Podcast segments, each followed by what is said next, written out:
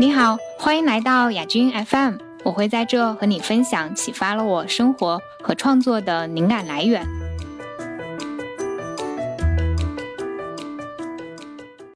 大家好，我是雅君，欢迎来到雅君 FM。这一期我邀请了《女孩之城》这本书的译者江小茂，我们一起来聊一聊关于女孩成长中的一些事。大家好，谢谢雅君老师的邀请。我也很高兴看到您平安无事的骑马归来。对 我前段时间也是去骑马，小小历了个险。嗯，就小猫老师，他现在是做图书翻译，嗯，他同时也是 Page One 外文书籍的选品。我们可能之后也会聊到一点他工作的外延。呃，我们先来聊一下，就是让我们结缘的这本书，就《女孩之城》。我可以先跟大家简单介绍一下这本书它的内容，但是因为不想剧透太多情节，就是摧毁掉你们去自己读这本书的乐趣，我就简单介绍一下。它这本书其实就在我看来，它虽然故事背景和阿战有关，也发生在上个世纪的四十年代，有很多真实的人物，历史上真实人物参与进去，但是就本质上，我觉得它还是讲一个。女性她是怎么从迷茫到独立成长的这样的一个成长故事吧？我自己在读的时候，就坦白说，最开始我们没有太进入到这个故事当中。但是我其实还蛮感谢这本书它的营销的编辑，我们中间一直有沟通，他有问我阅读的进展。最开始我其实有一点点是出于说友情的原因，我觉得啊，我一定要。把这本书读完，所以当我坚持读到第五章的时候，我开始觉得这个故事的叙述节奏整体变快了。我讲一下，就它这个故事的女主角其实是一个到纽约的闯荡的一个富二代，一个十九岁少女，但她的这种富有，就是因为她之前生活的环境一直都是富人，其实她不太意识到我是一个有钱人，甚至在别人眼中我可能是一个口音非常。标准的那种贵族阶层出身的人，他叫薇薇安。他到了纽约之后，他因为在那个阶段，他经历了很爱的一个外婆这样一个女性长辈的去世，遭受了重大打击之后，他开始有点自暴自弃，他就从他所读的学校里退学了，开始投奔了一个姑妈。开始，他姑妈是一个开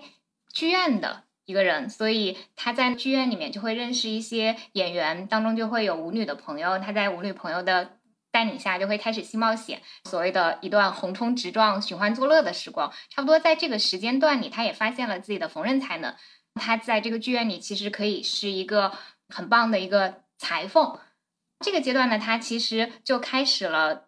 相当于两段探索，一段探索是他的情欲探索，另一段的探索是他在工作方面、他的才华方面的探索。他开始模模糊糊的感觉到自己想要去做些什么，但是他也不是太确定。反正就很多时候，它是一种跟随荷尔蒙前行的状态。我是从差不多这个故事讲到这里的时候，我觉得这个故事变得很生动有劲起来。她不是一个单纯的就被保护的很好，不用操心事情的富家女，她开始就跟这个真实世界发生很多肉搏战。就会想要看看他会发生什么事情，会遇到什么。他在这个过程当中，就的确就犯过很多错，伤害过别人，也被别人很重的打倒在地。他也对性充满了好奇，开始去探索，然后他也会有很多的焦虑和担心。然后我就在这个过程当中，我会觉得好像有一点看到了部分的自己。然后我自己是比较推荐什么样的人来读这个书呢？我会觉得如果。你比较有很强的那种自我审查，你可能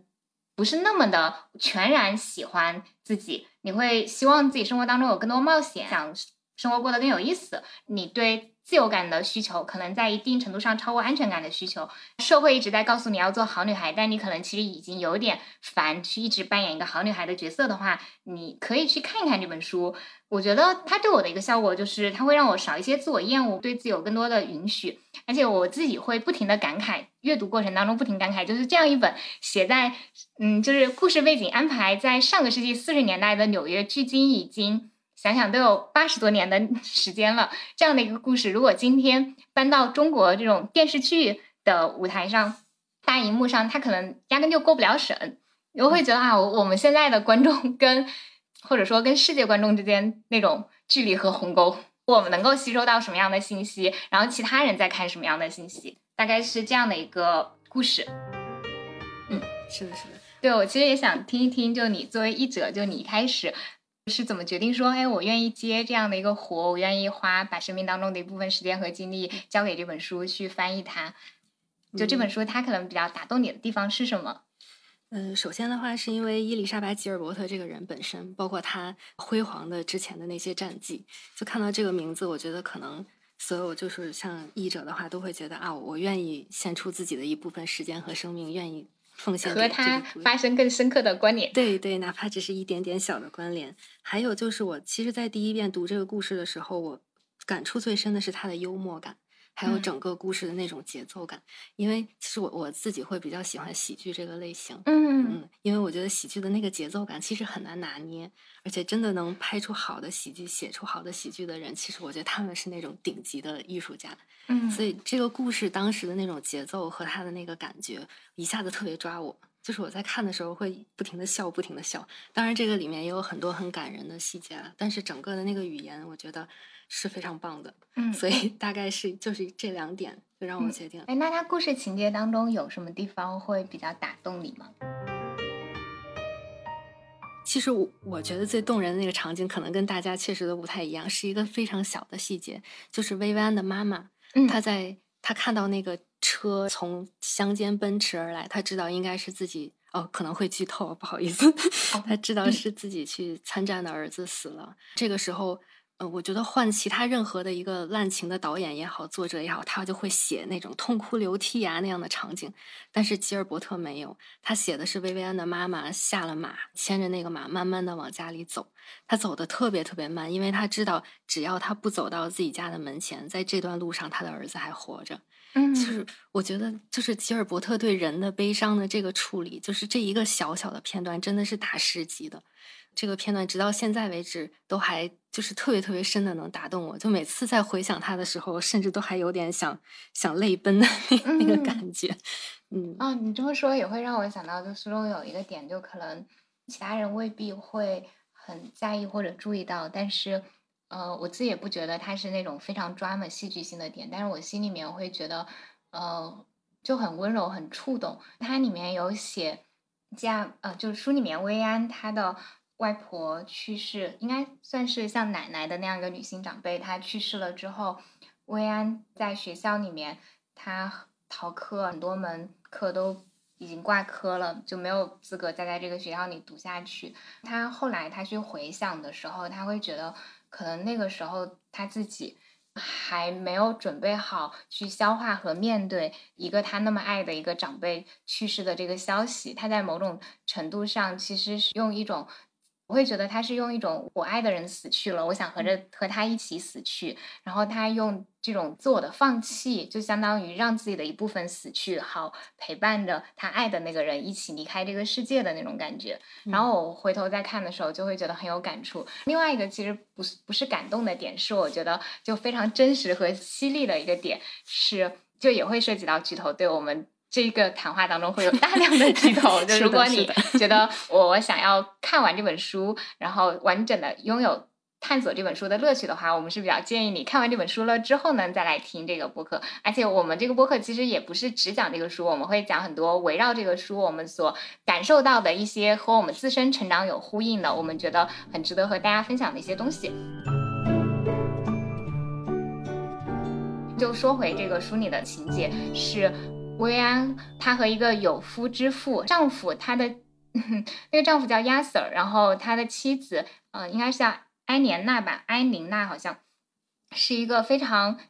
嗯厉害的女演员，也非常坚强。她和有夫之妇出轨了。也不能算出轨，他们其实就是一次乱搞，乱搞了之后被那个女演员发现，那个女演员其实是让和她丈夫发生关系的这两个年轻女孩都付出了惨重的代价，尊严扫地，是丢掉工作，而且用非常言语的那种，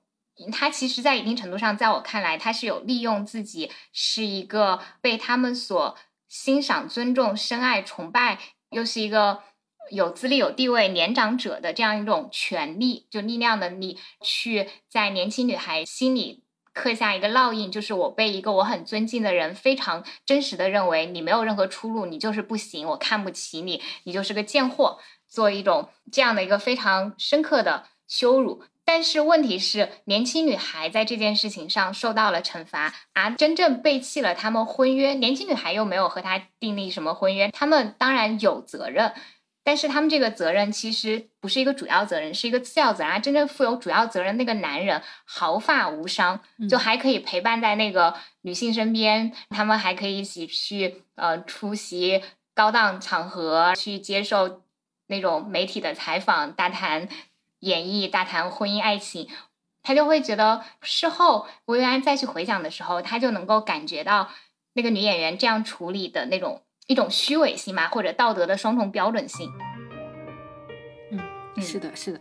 我记得吉尔伯特在最后写到这个情节的时候，他有一句评论，我觉得那句评论其实也是一句很犀利的社评。他说的是：“肮脏的小婊子们被处理掉了，那个男人却被允许留了下来。”其实放到现在，很多事情还是这样，这个状况一直没有改变。我我记着就是 聊聊起了八卦，很多年以前，就是《暮光之城》的那个女主小 K，嗯，她在拍。白雪公主与猎人的时候，跟导演可能两个人在车里面，呃，热火朝天被狗仔拍了下来。我就记着当时，其实这件事情是各打五十大板的事情，两个人当时都各有家室，但是媒体铺天盖地的标题却是就是暮光女劈腿，就好像这个男的就是隐身了。对，就包括我们平时在看到很多新闻报道的时候，我们会说某某女的被强奸了，某某女的被杀害了，或者什么，甚至是某某女的什么贪恋。财产跟人交往多年不答应结婚，男的恼羞成怒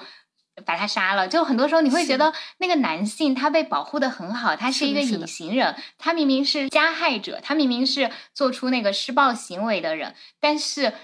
他们在我们的这种日常的语言当中，他们消失的干干净净，好像不用承担任何责任，包括在现实当中往往也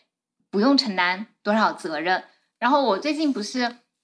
三十而已在热播嘛？嗯，我有读者在后台，他问我，他说你对林有有怎么看？我在心里想，我哪敢谈怎么看？我要是谈怎么看，就是很大程度上，我觉得我可能是那个被群殴的人。为什么这么说呢？就好像在现在这个环境下骂林有有，而且你越表现的越恨他，越骂他，就显得你越道德正确，然后越政治正确，别人越不会对你说什么。但如果你说他好像也没有那么讨厌，好像。就是我们这样子去攻击宁有有，是不是把矛盾放，就是核心矛盾是不是搞偏了？因为真实的就在一段婚姻当中所订立、所缔结契约的人是丈夫和妻子，他们是这一对缔结契约的人。那其他的人，就是我们如果作为善意第三方，就从法律上面来说，我们应该是对他们的这个合约保持一个尊重，所以我们不去主动破坏这个合约。但是这个善意，但我们作为第三人的责任，跟这个合约当中的合约双方的责任相比，在出现这个合同违约的时候，那肯定是有已经订立契约的这个人，他的责任是更大的。其他人，而且你更不要说，就很多时候有时候会出现那种被小三的情况。嗯，那可能那个女孩她压根不知道，或者那个男孩并不知道，他所交往的那一方是有伴侣的。那回到你有这个案例，其实你有他是明显是知道的。他并不属于说，我我在不知情的情况下我被骗了，但是就我就会觉得许幻山他是一个有主动选择，他是一个有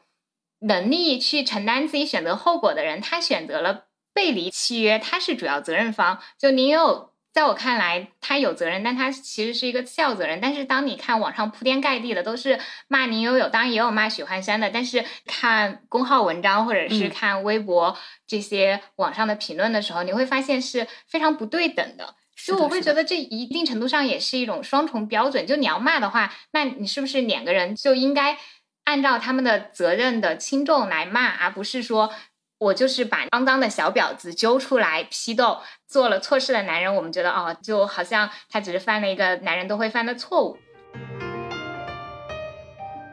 嗯嗯，对，我也觉得现在好像社会就是对男性比对女性要宽容很多。嗯，我我自己是觉得就是在这种事情当中，很多时候我们会呃去更宽容男性。我觉得可能有些时候是因为。在男权这种社会下，然后一一个权力结构，在一个婚姻当中，很多时候你说应该是叫正房吧？就如果有一个小三的话，对应有个正房。正房他是不恨这个男人出轨吗？是觉得这个男人没有问题吗？他也会恨，他也会觉得这个男人有问题。但是我们现在的这一套呃婚姻法律制度，会使得如果他要离婚，就如果他是一个之前没有自己的独立工作、独立收入的人，他原先在家庭当中的付出，他的家务劳动、他的育儿劳动这些是不被法律认可的。可能离婚了之后，他连孩子的抚养权都得不到，经济上的补偿也很少。对他来说，离婚是一个如果从纯经纪人、理性人的角度来看，是一个不划算的选择。他没有办法离开这个男人，那他又需要合理化我的行为，他就会就有点像屁股决定脑袋。因为我觉得，因为离不开，所以我只能在心里说，都是那个小狐狸精勾引的。我们家男人没有什么问题，我只要把这个小狐狸精给踢掉了。给干掉了，那呃，我们这个家还是一个好好的家，完整的家。他压根不敢去看他的真实生活其实是什么样子，他所朝夕相处的这个男人其实是什么样子。雅君老师，您觉得就是为什么现在会出现这种双重标准？因为其实像我觉得现在就是男权社会的这种压力，有时候我们是把它跟男性划对等的，但会发现有时候并不是男性在。呃，就比如我身边也有一些男性朋友，他们其实一直是在为女性的一些福祉在不停的奋斗，但反而可能是比如一些女性，她成了另外一些女性的加害者。为什么会出现这种现象？您是怎么看这个的？就第一个问题是说，在呃，为什么现在这种对男性比较宽容，对女性没有那么更宽容？第二个问题是，呃，为什么？就是有些男性他会认同女权主义、平权主义的价值，而另一些女性却会成为其他女性的加害者。我就先说第一个哈，第一个我其实觉得，嗯，就我会觉得这种对于脸性的双重标准，它是一直都有的。然后只是说，可能在过去在古代，你让一个大门不出、外门不迈，就是在家里相夫教子的女性，你让她去说我要独立或者。我意识到男女不平等，他压根都不会意识到他被剥夺了什么，他被限制了什么啊！现在这些年，我们其实也是一种进步的体现，越来越多的人意识到，就不管是男性也好，还是女性也好，他在接受了平权主义、女权主义，就我顺便说一下，女权主义就平权主义这种思想之后，嗯，他开始意识到，就很多时候男女平等是并没有真实落实下去的，依然会存在着对于两性不同的道德标准。所以，就我会觉得一直都有，只是现在大家对这个问题更敏感了，更敏感了是好的，就说明我们社会在进步。嗯嗯，就敏感一点也无妨。顺便推荐一我之前看过的一个叫《敏感一点也无妨》的一个呃韩国拍的网剧，它每集都不长，就是讲年轻的男孩女孩他们的生活，然后他们在日常的恋爱生活、工作当中，比如说有的女孩会遇到来自上司的性骚扰，有的会。遇到她的男朋友，算是半胁迫式的、半要挟式的要求这个女性和他发生性关系，然后他们是如何理解、如何面对、如何处理的，就可以看成是一个平权教育的一个很好的入门科普片。第二个问题，呃，为什么有一些男性他会帮助女性，呃，去共同要求一个更平等的社会啊？为什么有些女性会去加害？我是觉得，就是一个人如果就。像你，我就我自己感觉是非常明显，就是在我没有去比较系统一点去学习、去了解关于平权主义的理论，去用平权主义这一套的视角去反思我自己的生活、观察周围的生活的时候，我其实完全不太意识到我自己所处的这个世界有哪些。具体啊，微的不平等，就比如说，在我小时候，会有老师跟我说：“哎呀，女孩子你，呃，可能很多女孩都有听过，女孩子应该比较文静啊，然后你太皮了呀，或者，嗯，会告诉我说你，当时我应该我是去参加一个竞赛，然后拿了名次，然后但是我们班上的男生，他他跟我说的就是，就你在我们班还算是聪明，比较聪明的女生，就他会把我。”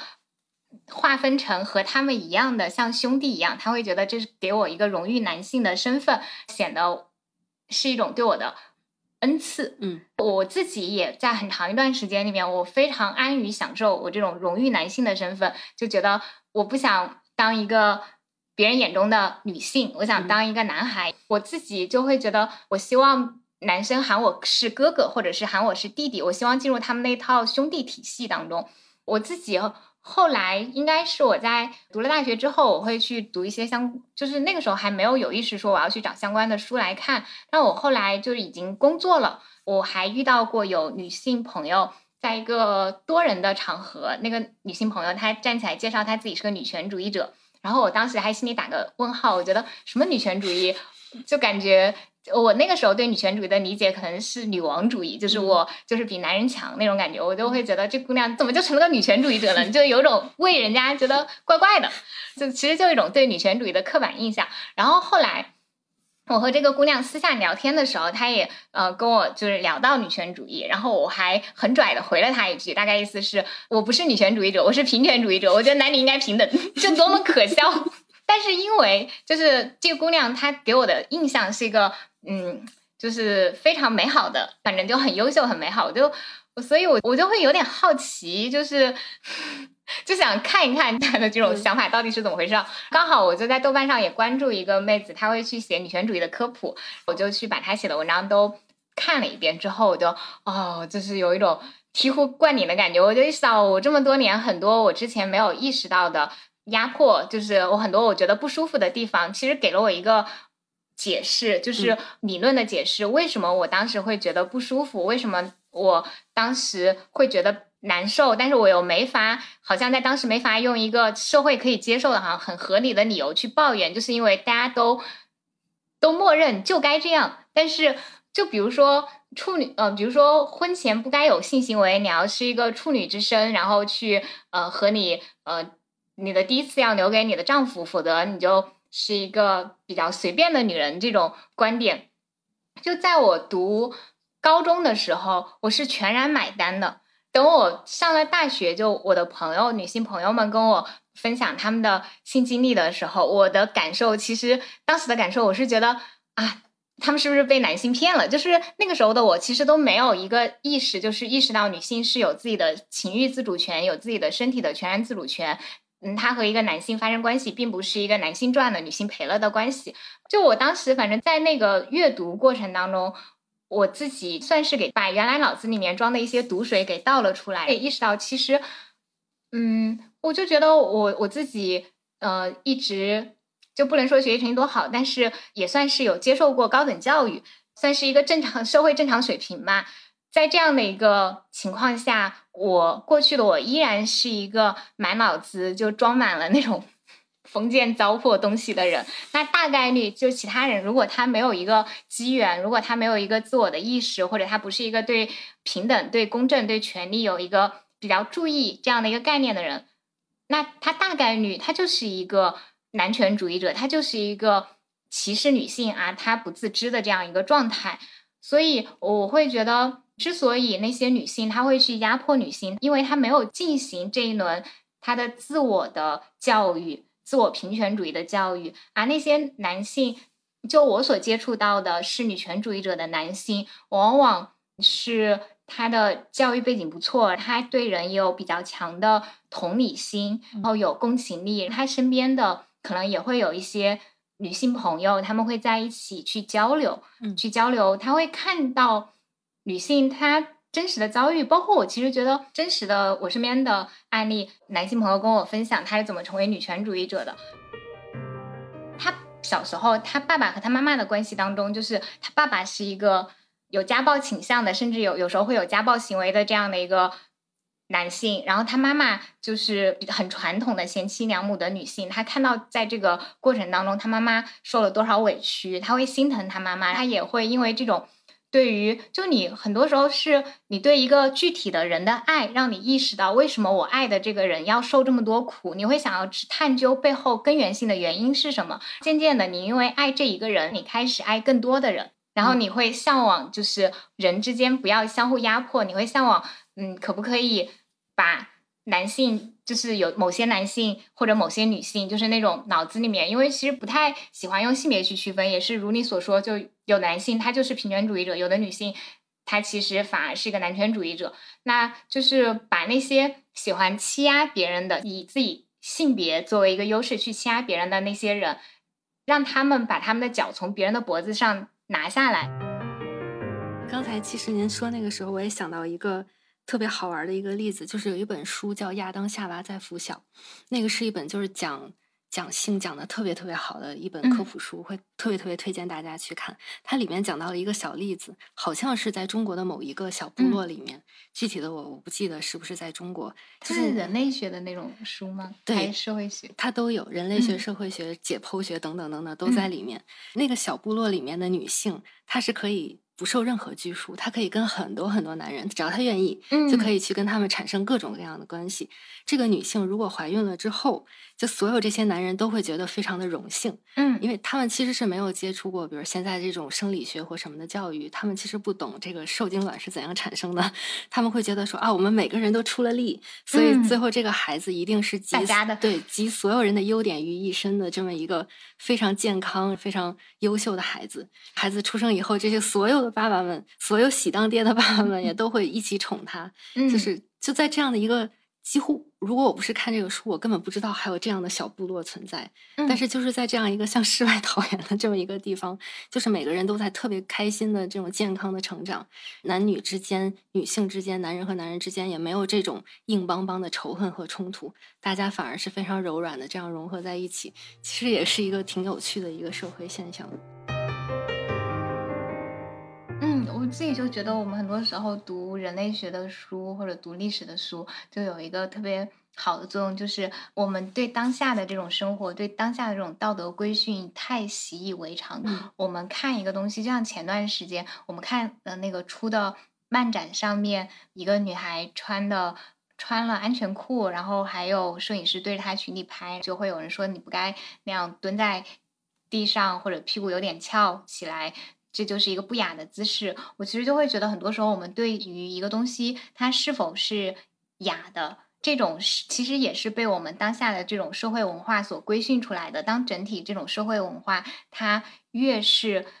对个人的这种所谓性道德要求越严苛，其实它就是一个对于个人的那种私域领域的自由被压缩的更窄的一个状态。像你刚才说的那样的一个。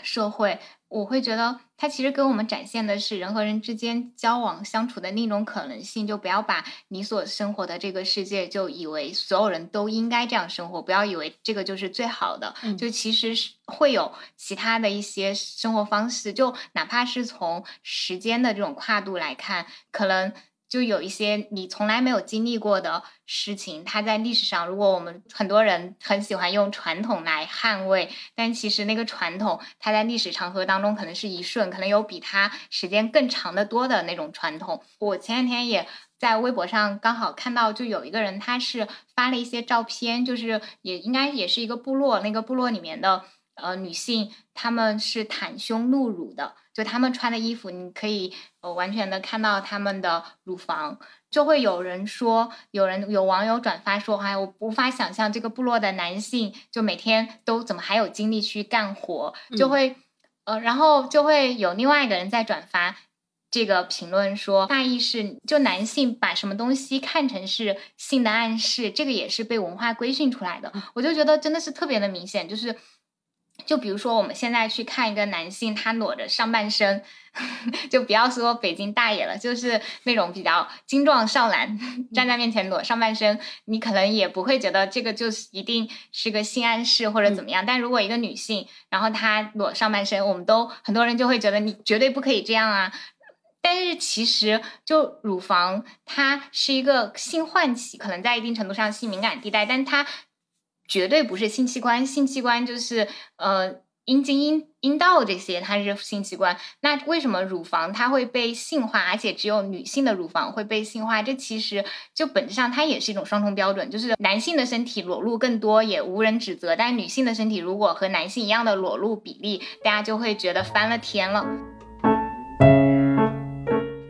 就是提到说，有网友转发的时候说了一句“我无法想象怎么怎么样怎么样”。其实我觉得现在也是我们可能面社会上的一个问题，就是大家想象力有一点缺失。就是这个想象力不是说我一定要想一些新奇的或者天马行空的东西，而是说你真正的去跟别人或者别的文化产生共情，就是真正去理解别的文化为什么要这样做。其实我觉得文学也好，或者电影也好，它可能却恰恰就是这个桥梁。嗯，就是我们自己的生活，因为是受限的，有一些东西感受不到，所以我需要通过文学和艺术去达到别人的世界，然后这样的话，我才能去理解，然后去感受。我觉得可能如果大家都多一点这样开放的心态，就会少一些这种文化之间的隔阂，可能冲突就会少一点。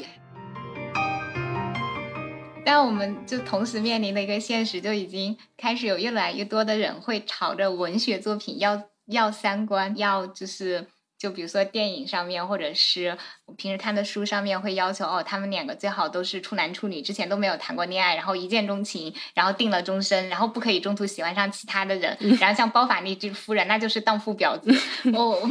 我会觉得一个好的文学作品，一个就是一个读者他看完之后，他会对这个世界、对人性，他有了更丰富的想象力，他会意识到说哦，有些人和我不一样，我觉得。哦，他们的那种生活方式或者他们的那种内心活动也是有一些可理解之处的。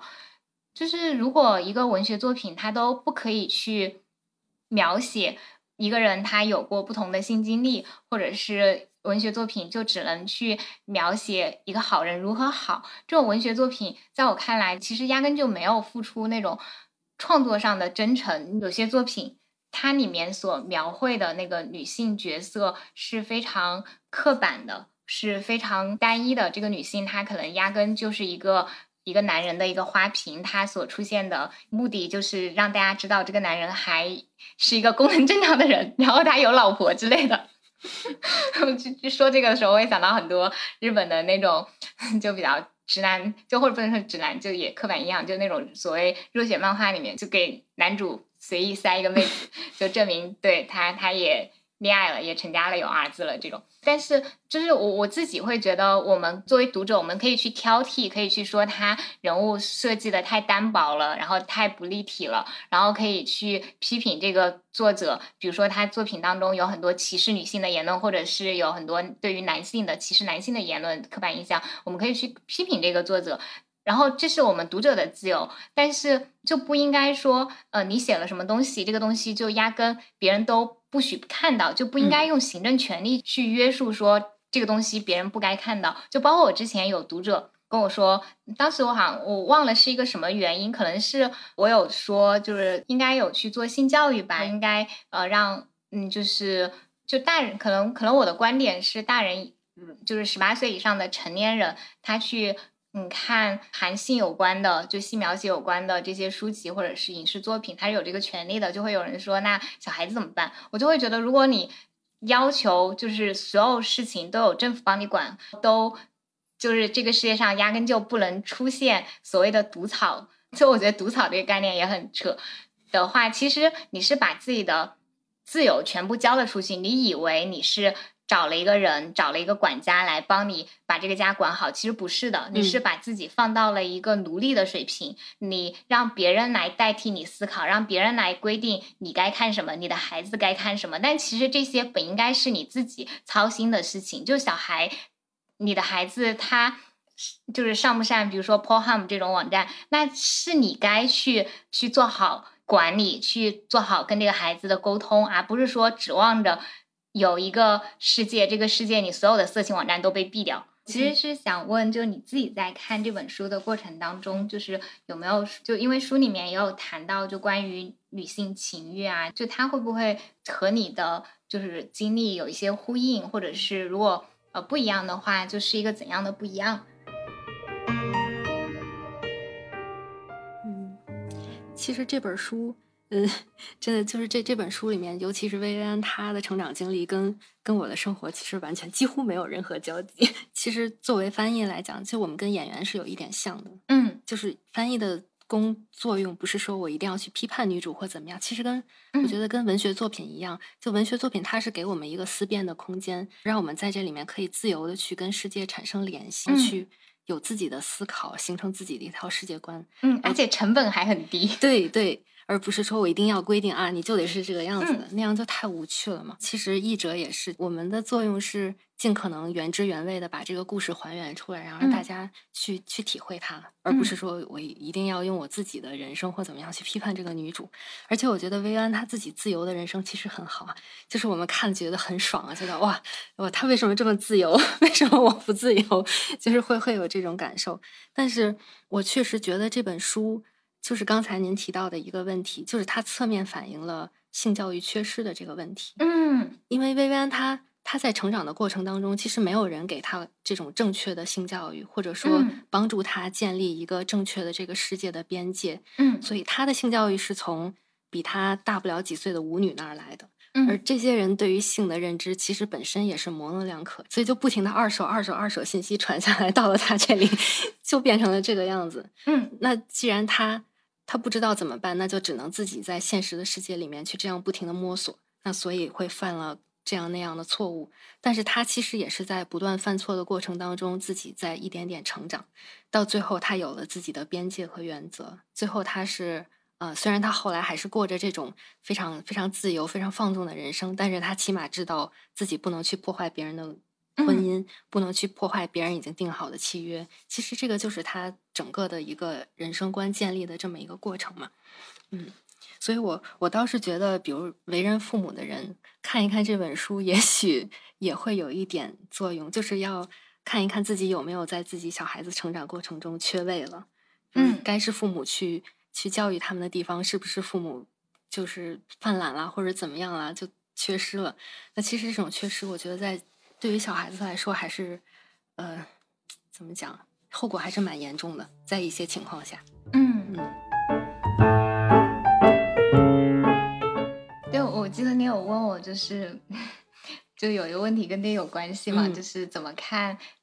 就有读者认为这本书里面薇安的经历好像混淆了性解放和性放纵，嗯，然后性解放和性放纵的边界是什么？我我自己是觉得，就是首先。呃，就是成人之间的性，就你银河他提出一个三原则，我还蛮认同的，要自愿、要安全、要私密。那在我看来，其实就是如果 就自愿这一条你都做不到，那肯定就已经是刑事案件了，都已经强奸了。那安全，就你们在这个过程当中有没有去做一些足够的？健康的保护措施，私密，如果你不私密的话，这种淫乱在我们国家也是违法的嘛。那可能在有些国家没有问题，但是就说回什么是性解放和性放纵，我就会觉得，如果去就可以把自愿、私密、安全，它当成一个，就是如果你去实践，就是自己去做一些情爱探索的话，你可以把它看成是一个呃比较对你比较有好处的，可以有具有实践性的一个检验标准吧。我会觉得，像我自己觉得，薇安她之前的那段，就是和舞女一起去寻欢作乐的那段时光，在我的认知里面也是比较偏向于性放纵的。就是这里没有任何的道德批判啊，更多是我觉得，他在这个过程当中，他其实是不是一个安全的状态？就比如说，他会遇到那种男性突然在一个私密空间里面突然的暴力行为。就它里面其实没有特别具体的写到，比如说可能就一些比较磨嫩黏可的状态，就比如说你酒后了，你丧失了意志，那别人和你啪啪，这个其实是强奸，因为他没有征得你的 yes，嗯，没有征得你的许可，那可能有一些模棱黏可的状态，就比如说你们要发生性行为，但是。你们发生的那个性行为，并不是你们之前约定好的性行为。比如说，你们之前约定好了是要戴套的，但他没有戴套。像这种，嗯，但是他在体力上是占有优势的。那这个，比如说在像呃德国。就是有一些就法律很完备的国家，他会把这个规定的非常细，他这个也可以算到是性侵当中的一种。然后他会对强奸、对性侵，他会分不同的轻重量级嘛。那其实如果你是在我们这样一个国家去做这样的事情的话，就很多时候你很难保护自己的权益。那我自己觉得，如果你去做一件事情，这个事情它所给你得带来的那个好处。在你的价值排序当中是一个比较低的好处啊，它给你带来的伤害在你的价值排序当中，它伤害了你价值排序非常高的价值，那这个就是一件其实不值得去做的事情啊。如果你之前都没有去思考这些，你就是我就是想爽一下我就去做了，那在我看来，你可能没有那么真的如你想象的那么珍视自己，那么爱自己。我会觉得性解放和性放纵，在我这里，性解放的状态是比较偏向于我认识到。我很珍贵，我很美好，然后不管是我的身体、我的情欲，然后我都觉得我很愉悦。我愿意找一个我很依赖、相信，或者不用说依赖，就我我相信他是一个安全的，嗯，这样的一个体，和我一起拥有这个体验的对象，然后我们一起在一个安全、知情、同意的情况下去做这样一个探索。我的过程是愉悦的。最后过后几天，我来回想这个经历的时候，我也会觉得这是一个美好的经历。那性放纵就比较接近于是，我也我觉得就是爽一下呀，然后我也不觉得自己有什么一定要就是在这个当中所获得的美好体验，当时的那种状态可能带着一点空虚寂寞去找一点安慰，事后完了之后会对自己觉得啊，我当时为什么要做这个事情，会有比较多的自我厌恶和恶心，就是你。去判断一件事情，你你的那个感受和体验是非常重要的，就比较像是我不觉得我珍贵，我我有点破罐破摔，我就是不对自己的价值不确信，所以我可以和一些我自己可能也没有那么瞧得上的人发生关系，就我自己会觉得很多时候，嗯，比较成长比较像是。我从不太确定自己的价值，到我开始确定自己，我是一个很有价值的人。很多事情我不做的原因，便从之前就是我觉得我不够好，所以我不去做这个事情，嗯，不敢做。就之前可能是不敢做，我觉得配不上，变成了老娘我这么好，就说的有点那啥，就是我觉得我挺好的，这件事情配不上我。这件事情如果我做了，我会看不起我自己。我是我是一个还挺看得起自尊。感还蛮强的人，这件事情做了就会让我看不起我自己，所以我不去做这个事情。就它之间会有这样的一个分野。这个让让我有点想到的就是吉尔伯特在那个《Big Magic》里面写到的整个的创作过程。其实他创作过程也是这个样子，他是说我们应该是过有创造性的人生嘛。但这个有创造性的人生，并不是说你一定要去写出什么东西或创造什么东西，而是说你要用。就是被自己的好奇心驱使着，不不断向前，而不是被恐惧。但是有一个很重要的前提，就是你要，呃，哪怕比如说你已经攀到了一个高峰，你也要勇敢的继续向前，不用管说啊，我那我的下一部作品是不是能超越我自己或者怎么样？你只要勇敢的去做，其实这个就已经是非常精彩的人生了。嗯嗯，就包括其实我在看《Big Magic》之前，我自己对创作当中有一个就是理解，大概是就 来自于。呃，圣经故事它里面提到了一个人，他与天使角力，在角力的过程当中，好像是约伯吧，与天使角力，然后他不知道那个人是天使，然后他就跟那个人在河边奋奋战了一晚，然后最后他瘸了，但是他也没有放弃战斗，所以那个天使就觉得啊，这是一个很厉害的人，然后给了他就是一些荣誉。然后我我自己之前对于创作的理解，就有点像是这样的一个圣经故事的隐喻，就是我和一个巨大的力量在搏斗，去了一个很惊险的领域，我可能伤筋动骨的回来了，嗯，伤痕累累，但是我得到了我的成果，就是听起来是一个很苦逼兮兮的创作过程。但是我在看他那本书了之后，我就发现其实不是所有的创作。就你没有必要把创作看成是一件好像自我奉献、自我牺牲、非常自我折磨的事情。就创作可以很快乐，创作可以就是让你，就它可以变成你生活当中的一种滋养源。就最起码它可以让你生活活的，就是更平静。它里面有一个比喻，就是我很喜欢，就是大概是如果你有一个东西你想创作没有创作，它在那个念头在你心里面就像是一只哈士奇一样，它可能会把你家拆拆掉，把它。写出来，把这个创意放出来，让它就是跟很多。读者见面之后，那他这个狗就相当于把这个狗从你这个屋子里给放出去了，你就可以获得平静了。我就我也觉得觉得还蛮好的。就包括我在看这个书之前，我不知道他和布林布朗就是那个讲泰的演讲里面讲脆弱的力量，然后讲就是那个人是好朋友。因为我后来有看布林布朗的一本书叫《成长到死》，然后我也觉得很喜欢，就他写的书我都蛮喜欢的。我就发现哦，原来我喜欢的人他们在现实生活当中也有好也是好朋友。然后他在那个。呃，Big Magic 里面哦，它有中文版，中文版也是中信出的，就是好像是叫《去做你想做的任何人》吧，就是呃吉亚伯特的那本书，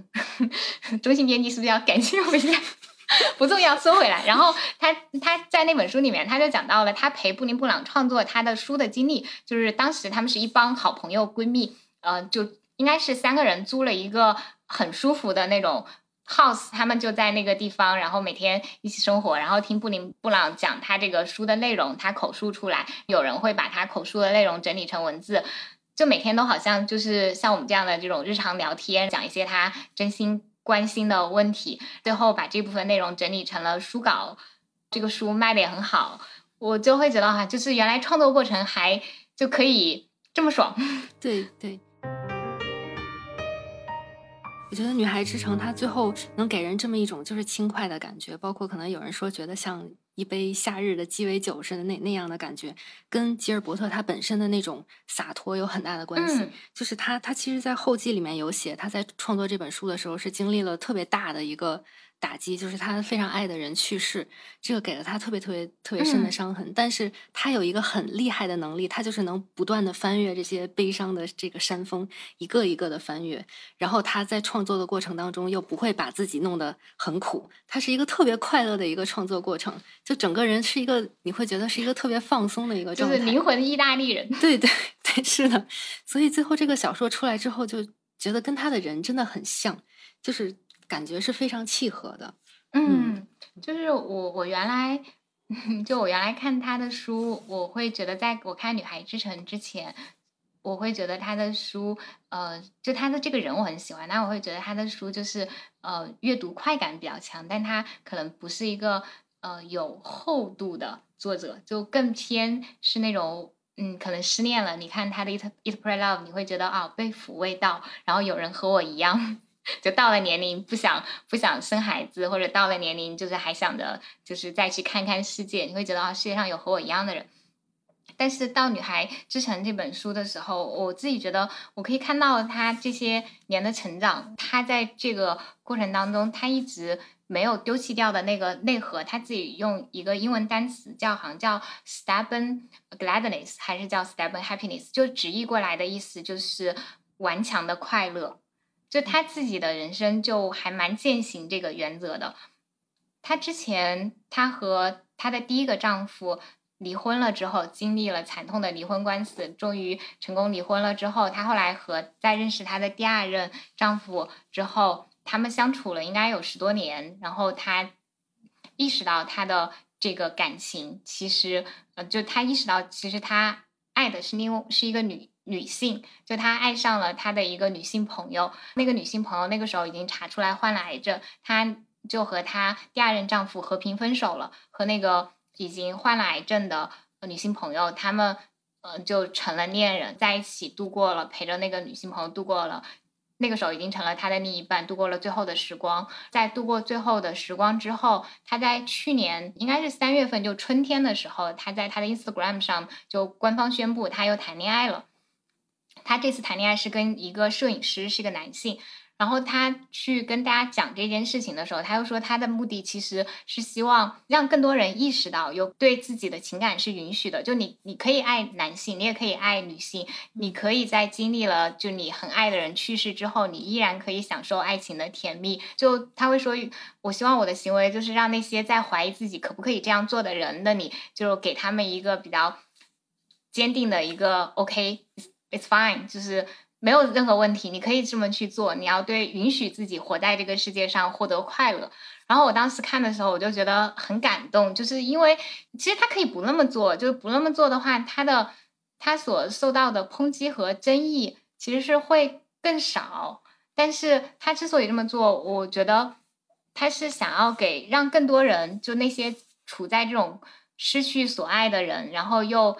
嗯觉得。依然可能还想要去爱的人这里，就给他们一点鼓励。我觉得他真的是用自己的生命，就是他在活他自己的生命，顺便他所活出来的这个生命，也让其他很多对生命还抱有这种热望的人、热烈的希望的人，获得一些力量。嗯，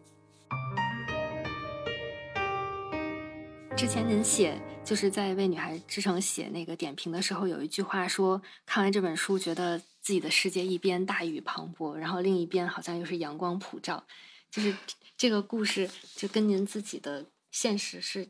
有哪些联系吗？哦，我我当时看这个故事，我当时会就是会哭。其实有一个原因是，他书里面有讲一句话，叫“这个世界不是直来直往的”，然后人都是有某种天性的。他当时讲这个故事的讲这句话的背景，其实是他和他的那个关系特别好的朋友，就某种程度上也算是精神恋人、柏拉图之恋的那种关系，一个男性朋友，他们在。他在安抚那个男性朋友的时候，他讲出来的话，他就讲到，就有就他生命当中有的人是那种花花公子，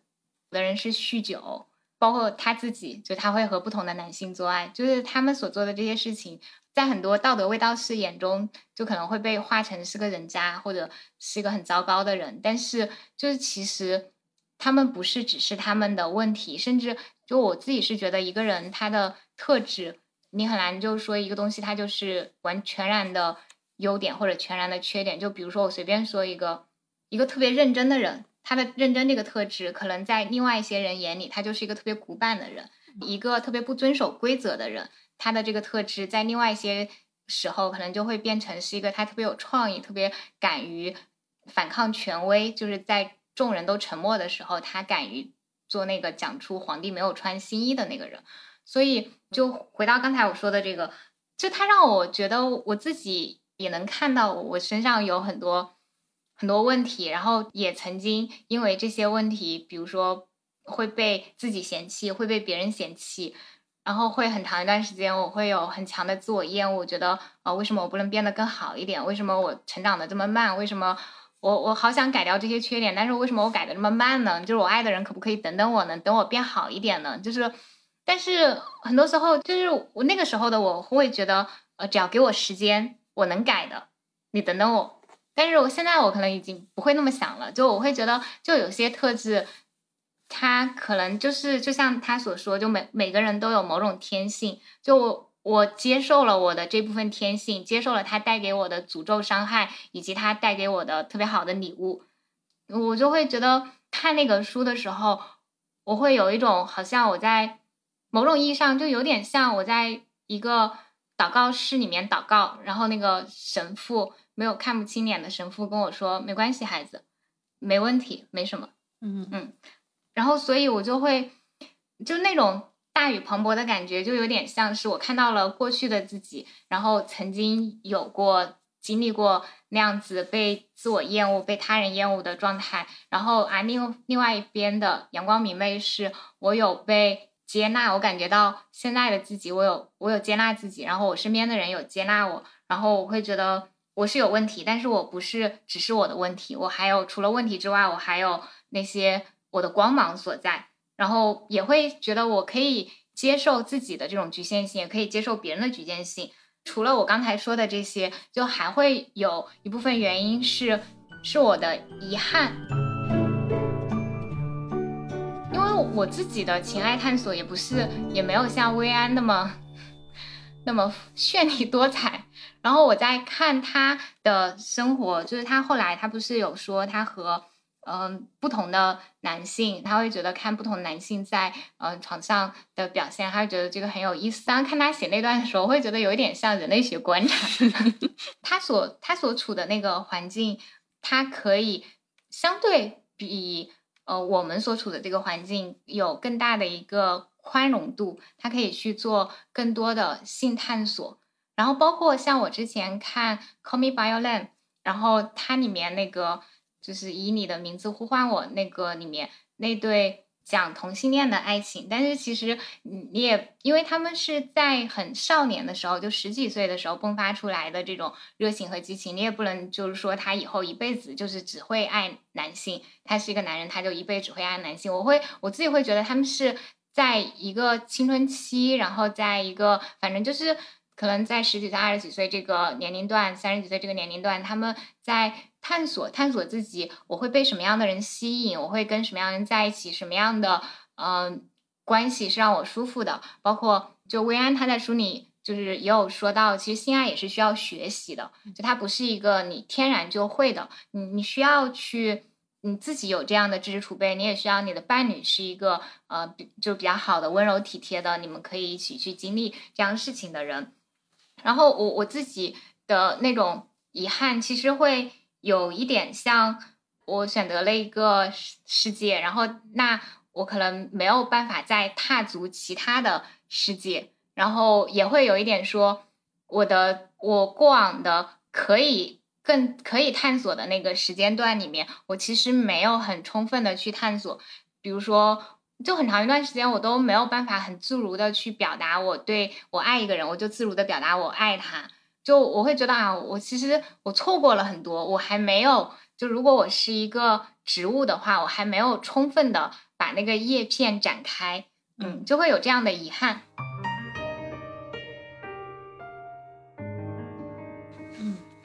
所以，其实我觉得，就是我们总说什么中学生早恋早恋，其实这个词是有一点误导性的。其实没有“早”这个概念，我觉得只是说，可能在比如呃一个人他自己的世界观，包括自己的这个人生观没有建立的时候，可能需要长辈这样的角色去帮他约束一下。比如，就是我的一个朋友，他自己的女儿就是谈了恋爱，他没有说我去禁止这件事情，嗯，而他是给他女儿。划定了边界，说你在这个年龄，什么事情是你可以做的，哪些事情是你绝对不能做的。就是这样的话，其实是一个更加正向的引导。而且，嗯，刚才也有提到说，就是婚前性行为这个嘛，其实我觉得这个还蛮重要的。嗯，我觉得也需要让更多的女孩子知道这件事情特别重要，因为就是在那种非常亲密的瞬间，你能知道你的伴侣到底是一个什么样的人。其实，在那个瞬间，他是。能看出来他的一些真实的为人。对，其实床品是非常见人品的。就是一个一个人，他可能在就你日常状态下见他，就比如说，呃，如果我约会一个男生，可能他日常状态是一个挺就是斯文有礼，然后感觉好像很尊重女性。但是如果他在床上他没有服务意识，如果他在床上他把他的这种就是。不顺利都归结于是你的问题。如果他其实根本不在意你的状态好不好，然后只是哦我想要就要，嗯这样的男性他就绝对不会是一个会在生活当中长久相处当中会尊重你的男性。嗯，然后包括就是我其实有时候觉得还蛮悲哀的，就是在就是在国内就你会遇到就一些就是他其实已经接受过高等教育，甚至是国内最一流的学校。就北大清华这种出来的男性，那他可能他都不太知道就是避孕知识，因为这个风险他是不需要承担的。嗯，所以我就会觉得去呃不要就是首先不要觉得发生性关系这件事情就是男性是赚，女性去就是赔。女女性需要去发展出我对自己身体的掌控感，需要非常就如果你。你想要，那你就明确的说要；如果你不想要，你就明确的说不要。就你是一种对自己的负责，不需要说。有时候，嗯，包括我，我我自己会觉得，很多很多女孩子，她是被那种规训成，或者是在我们平时看的那种影视剧当中，女性好像她就是。我是一个被动的，我是一个被动承受的，然后我是一个好像被要求是那种欲拒还迎的。那其实男性在这个过程当中，他得到的是征服感，然后女性，你觉得这种被征服感，你觉得很爽吗？就是我会觉得这个，就是它可以是一种，呃，如果是你们之间商定这是一个性扮演的幻想，我觉得也 OK fine，就是因为我们不可避免各自都有的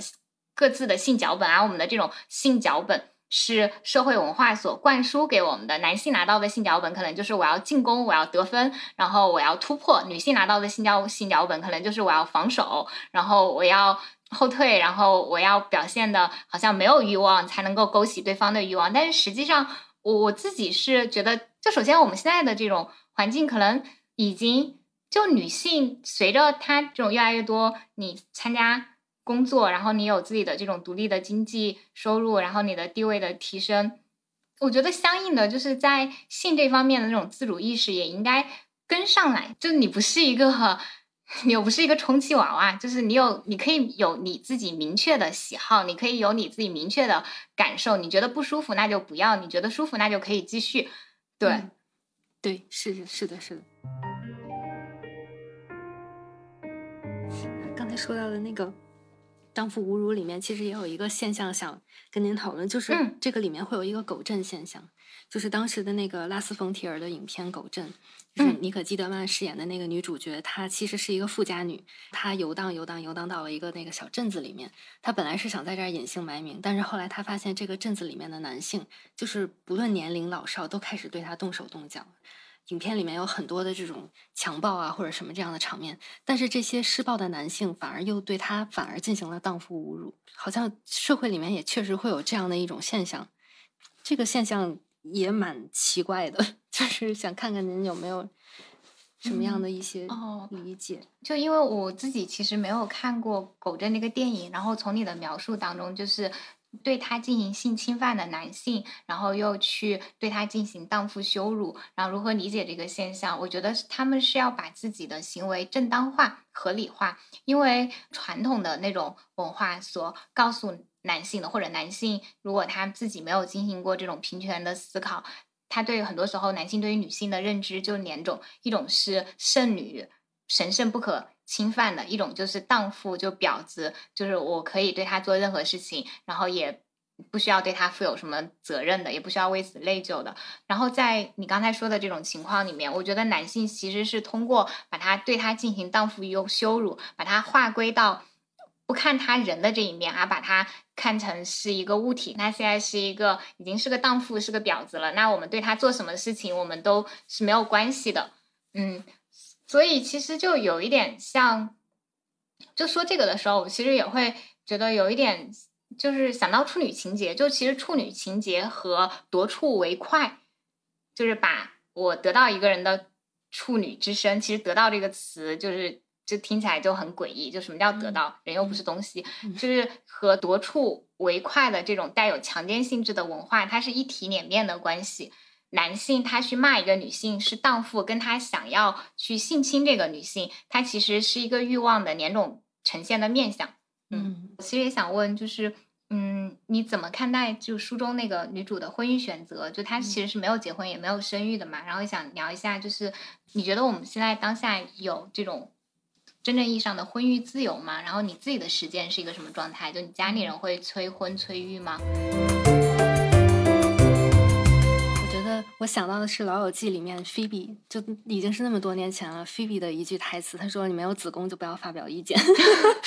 现 在在那个时候就觉得那个时候这句话其实很先锋，但是放到现在其实是特别当时的一句话。我觉得女性生不生孩子真的是女性自己说了算，因为生孩子所有的不管是身体上的还是心理上面需要承担的这些伤害也好，还有负担也好，都是你自己要承担的。就没有别人可以帮你分担，所以我觉得这些是就就是女性做主啊。而且我觉得，就是女性在真正决定生孩子之前，一定要先了解一下 生孩子会给你带来什么。嗯嗯，因为前几天其实微博上也是很热门的一个话题，就是很多生完孩子的女性，她们在分享自己整个生孩子过程当中痛苦的经历，然后包括生完孩子之后，就是不断的这种身体上的。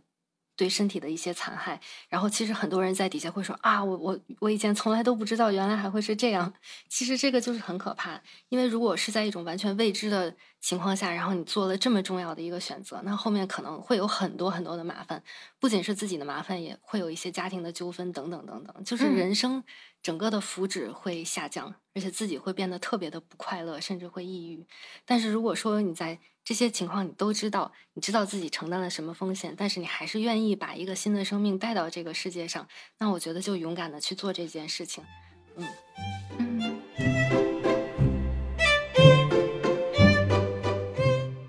哎，那你自己会就想要生育吗？你现在结婚了吗？就有孩子吗？没，没有，没有。嗯嗯，就你周围人会有人来去，呃，比如说你的父母，或者说你。感受到的其他的一些这种给你婚育压力吗？嗯，就是家人已经放弃给我压力了，但是我周围，我觉得真的是每个人的情况不一样。我周围有年纪轻轻就结了婚，然后选择丁克，现在非常幸福的嗯夫妻，然后也有就是迫于压力生了孩子，然后现在不太幸福的夫妻，就是每一家其实都有每一家的情况。我觉得就是需要每个人到了那个时间点之后，根据自己的情况去做决定。我就你刚才说的，就是很多年轻女孩她其实并不知道生育会对她的身体、心理造成什么样的影响，然后她可能就是就去就去做了这件事情。我觉得，嗯，一方面他自己有一定的责任，但是很大程度上也和就我们社会文化给我们就什么样的信息会。被传递出来什么样的信息会什么样的声音会被压制下去也很有关系，然后包括我们在家庭当中，就我自己就会感受到，就很多时候。母亲们他们在跟你聊生育的时候，他会把他在生育过程当中对身体的损害，然后痛苦这一面轻描淡写的划过去，然后跟你描述就有孩子你才完整，然后有孩子你才快乐。我就想到我之前关注的一个作家说的一句话：我是我是一个人，我又不是一个盘子，我我的人生要那么完整干嘛？然后包括就是就因为。嗯，就就坦白说，就我们现在的这种生活状态和我们交往的朋友圈里面，就大部分女性还是可以做到生育自主的，就是她想生才生，不想生可能别人也逼不了她。但是，就很多，就我之前看到有一个就是。中华全国妇女联合会就妇联他们公布的一组数据，就是在中国年轻一代的这种已婚女性当中，其实是有四成是不愿意生育的。但是你如果你去环顾，就就没有那么多的人真的最后依然坚持了他们的选择。我觉得就一定程度上是因为，就还是你如果很多时候你你不生育，然后别人是觉得你是异类是怪胎，然后你会承受很大的压力。啊，如果你选择生育，它就会变成一个看似很轻松、很容易走的，就大家都在走这个路，你显得很正常。但是最终的那个代价，它会变成你个人的一个代价。嗯嗯。我想问问雅君老师，就是您觉得在现在就是我们日常的这个社会上面做想做一个独立女性的话，前提是什么样子的？就我觉得平时我们讲独立女性，就现在这种语境当中，很多时候很多人的条件反射就是经济独立。但我就在在我来看，其实呃经济独立它不是一个充分条件，它是一个必要条件。这怎么说呢？就比如说，就有的人他已经就是经济独立了，然后他赚钱也蛮多，然后教育水平也不错，但是他其实在精神上他。并没有 独立，他依然会觉得。就举个最简单例子，我前段时间看有一个妇产科医生，他就北京的一个妇产科医生，他聊到他的一个呃来看病的病人，那个女生就是一个受过很好教育，然后经济条件也不错这样一个妹子，但是她的丈夫对她的期待要求就是她要生孩子，生出男孩。那他就是一定要生出男孩来，你会觉得很难想象，呃，在当下就依然在中国城市里面，依然会有一些人对于生男孩生女孩有如此之强的执念。我会觉得，就很多时候，我们就包括就有一些女性，她是经济独立了，但她经济独立之后，她所做的那个事情，她其实是让这个男女不平等的这种权力结构得到了更强的强化。就比如说。他的父母其实一直是比较重男轻女的，就是他所赚的钱是要交给家里，家里再再分配给他弟弟的。他所赚的钱其实就会成为他弟弟的买房钱，他弟弟娶媳妇的钱。那其实就在这种情况下，我觉得单纯讲经济独立是非常重要的。就像吴尔夫很多年前就讲过的，女人要有一间你自己独立的房子，然后你要有嗯一个大概他说了一个数字我忘了，就是。反正就你有一份年收入，然后这样的情况下，你才可以就过比较独立自主的人生，这个很重要。但是我觉得可能更重要的是，女性她需要真的从内心知道我拥有什么样的权利，我本应该过什么样的生活。我其实和男性是一个平等的，就我我不应该只是一个男性他的附属，我不应该就我们经常会说贤内助，大部分时候贤内助说的都是女性嘛。然后我们说什么夫唱呃夫唱妇随，我们不会说妇唱夫随，就很多我们日常的词语也在塑造我们的这种思考问题的方式。就我们就需要意识到，不需要去成为某个人的那个背后付出的默默付出的隐形人，就你自己就可以是一个发光体。如果你想要说，我希望我能够突破这些障碍。除了你个人努力，就是个人努力当然很重要，就环境它对你的塑造也会是有很大影响的。就是从概率上来说，就城市会可能会比农村，然后经济越发达的地区，然后包括你可以去看，就联合国有出那种男女平权，它的那个排名的国家，可能排名越靠前的国家，就是呃平权做的越好的。就如果你有条件，你可以给自己换一个环境，你可能没有能力说我现在。呃，立刻就换一个城市，但你起码可以给自己换一个你所处的那个小气候。你可以选择和你有同样的平权思想的人，你们成为朋友。你可以选择这样的人成为伴侣，因为日常生活当中，我们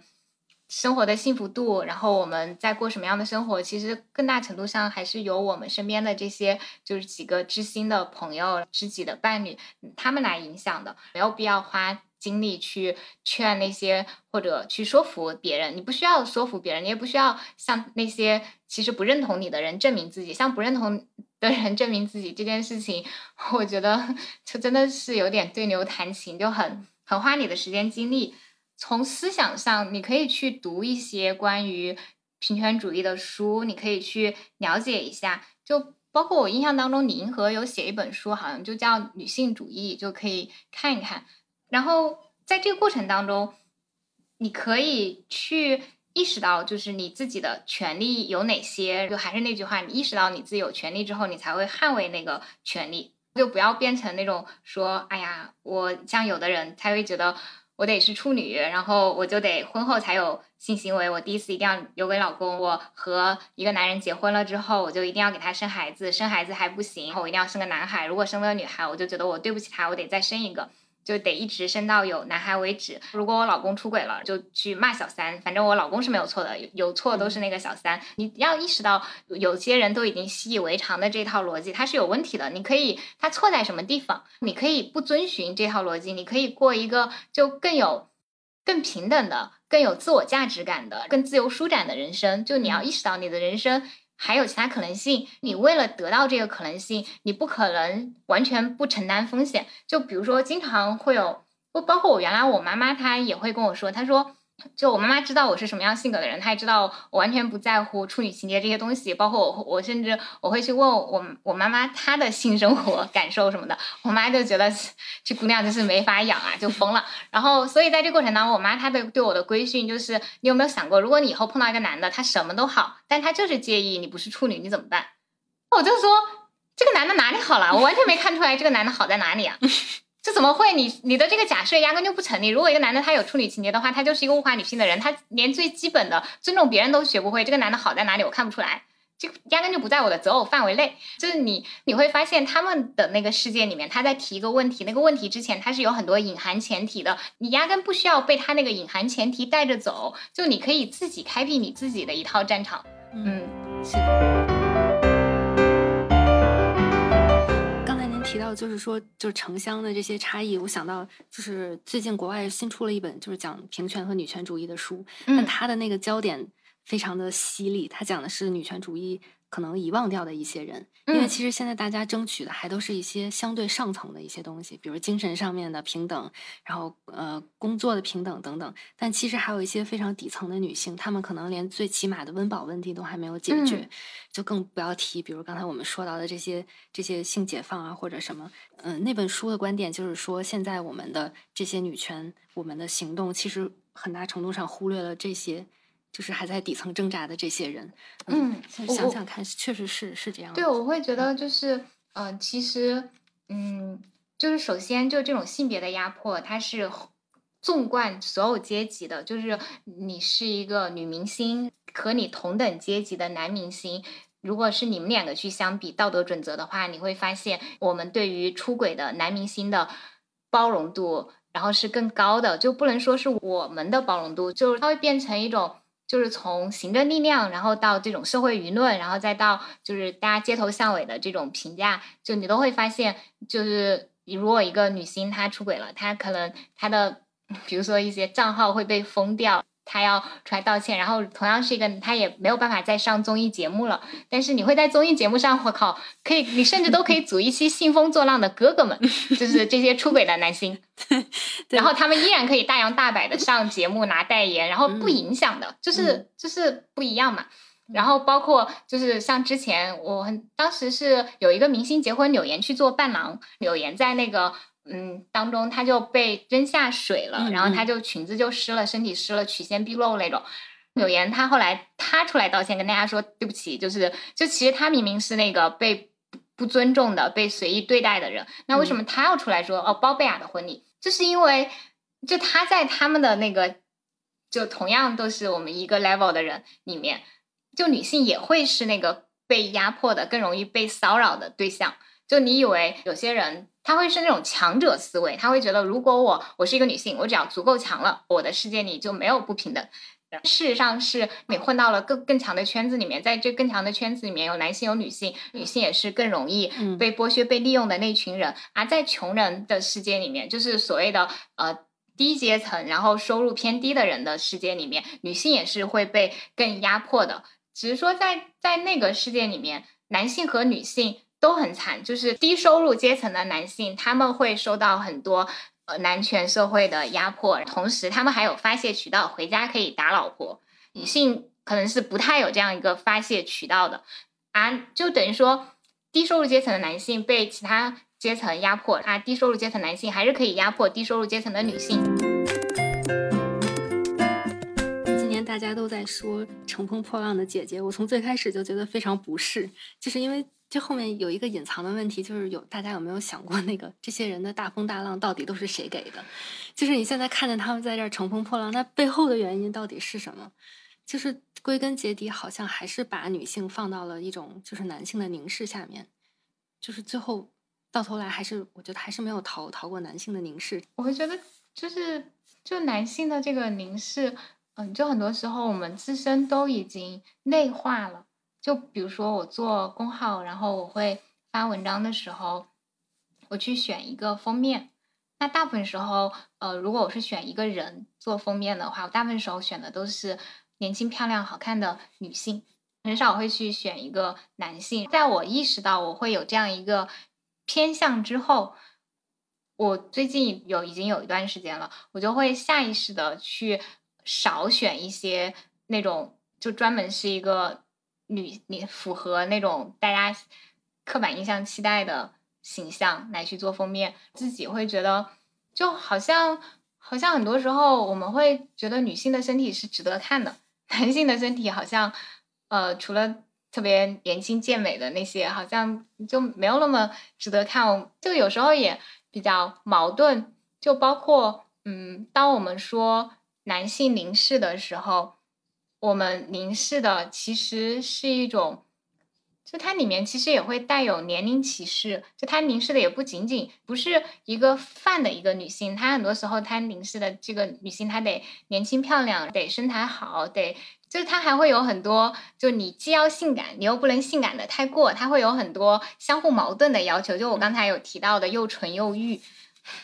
然后这种其实是你需要意识到，就是有这样的一种自相矛盾的标准存在，你才会在生活当中觉得这个标准其实不合理，不用去管它。如果别人对你有这样的打量，你可以有力的反击。就包括我会关注有一些博主，就是他的性别身份是女性，会他发自己穿很漂呃很漂亮衣服拍的照片，会有男性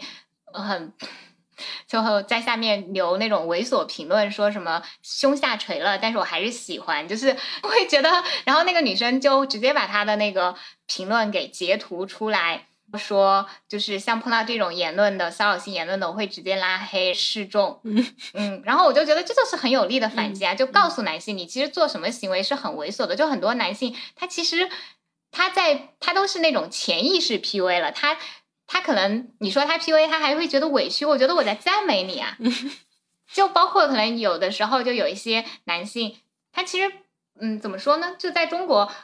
很多时候我们没有接触过很健康的情感教育，我们如何就是有分寸的去表达对一个人的喜欢和好感，很多人是不知道的。嗯，然后比如说他会以那种打压的方式来表达对你的好感，你都会觉得就是很多时候我们就因为女性其实日常相处当中是非常频繁的嘛，就是女性也需要承担起自己的一部分责任。就你在你觉得不舒服的时候，你告诉你可以告诉对方，就是他的这种行为其实是有问题的。包括我之前有看过，就豆瓣上有个帖子，然后是那个男性给他。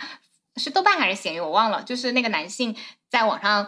给他发一些呃很骚扰性的言论，这个姑娘她就把那个人给他发的骚扰性的言论给截图了下来，通过这个男性，嗯，他在网上自己发布的那种他的信息，找到了他的老婆的网络账号和他朋友的网络账号，就把这个信息直接发给了他身边的。他的老婆，他的朋友，就让他老婆、他朋友看一看你们身边的这个男人其实是什么货色。我就会觉得这种反击，就他在法律的框架内，然后他同时也是有效的。就很多人他在网上去做这种骚扰性的行为，是因为他觉得我我是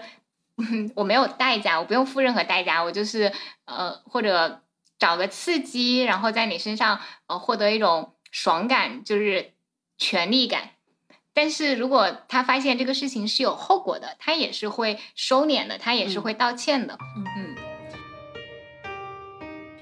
其实现在有时候男性也是一些刻板印象的受害者。嗯，包括其实有，嗯，就经常有报道说男性的那个被性侵的比率其实也很大。对对对，我之前看过有一个 BBC，不是不算看过，就我刚当时刚好写一个跟男性性侵有关的文章的时候，它里面就有提到，就是我。有查资料的时候看到 BBC 之前做过一个就关于男性性侵的纪录片，它里面就提到好像是嗯，那数字有点高，好像是每四个男性当中就有一个遭受过性侵，嗯，然后只是大部分是因为觉得很丢人，对，或者说不就是觉得啊我怎么能就不愿意说，就包括我身边的。呃，男性朋友就关系非常密切的，我们在聊到这个事情的时候，就会有男性遇到，嗯，就比如说他，我有一个朋友，他上洗手间的时候就被一个大哥 挡住，就是暗示他帮那个大哥做那个事，做奇怪的事情。那个 那个男性朋友他长得很清秀，就是也不是那种，就身板也比较单薄，就吓得拔腿就跑。对，有一就是可以顺便说一个标准，就是就是很多时候有的男性会说，我不知道我在什么情况下我做的事情算是骚扰女性。有个非常简单的标准，就是如果你现在是在一个监狱里面，男都是你的狱友，都是不能说狱友，就是你关在这个同一个监狱里的那些人，就还是狱友吧，就是都是那种壮汉。然后现在那个壮汉他对你说什么事情，是会让你觉得他。现在朝你走过来，然后距离越来越近，他跟你说什么事情是让你觉得非常害怕，想拔腿就跑的，那这个事情就不要对女生说。嗯嗯，我当时我跟我先生在聊这个标准的时候，他说：“哦，我还可以补充一条，那就是如在这样的一个环境当中，就周围都是虎背熊腰，肯定比你壮一倍的男性当中。”嗯，你有什么话你是不会跟那个虎背熊腰大哥说的，你也不要跟女性说。你能想象你跟一个虎背熊腰的大哥说：“来，你的屁股好翘，大哥不给你揍的。”呃，去监狱外面看病了。对，当时我觉得我先生补充的这个，嗯，很有参考标准。是的，是的，嗯，所以其实，嗯，我觉得就是社会规则，他们不仅是对女性有一定的坑害，其实对男性也有。对，就是泰的有一个演讲就叫为什么。男性也应该成为女权主义者，它里面就分析的还挺透彻的。比如说，哦我记得它里面有有说到，就是就是当一个男性他比较去尊重女性的时候，那其实他的这种呃关系，夫就是一个男性他做家务活的时间越长，他的这种夫妻关系其实也是会越好的，包括他们性生活都会是更好的，就也很对，很实用。我我自己是觉得。嗯，很多人他呃，其实有些男性他去抵触女权主义，是因为他以为女权讲的只是女性要更多的权利，那个是力量的你，他以为女性就是呃白嫖，就是我啥都不干，然后呢，你还要给我车子房子，给我照顾的特别好好的。但实事实上，真实的女权主义就是平权主义，就是在就是具体到具体的生活当中，就一个女权主义者，她不会跟你说，呃，我们在一起，然后你房子就应该是你买，车子就应该是你出，就应该你每天对我车接车送，吵架了就应该是你来哄我。一个真正的女权主义者，就他会觉得，就如果吵架了，我我们可能各自，我们就是都有各自的问题，会觉得就应该是你来哄我，我我也可以是做道歉的那一方，都不能说我也可以，就是我有错了，我就应该道歉，也不会觉得说。男性就应该养家糊口，他会觉得女性也应该也完全可以去养家糊口，就是养家是我们可以共同承担的事情，就如同育儿也是我们共同承担的事情。不要只是说男性就是好像只是个来帮忙的，这不啊，这孩子也是你的，那就应该是大家一起来，一起共同创造这个家，共同创造我们的生活。可能在具体分工当中会有一些个人的偏好，比如说可能有的。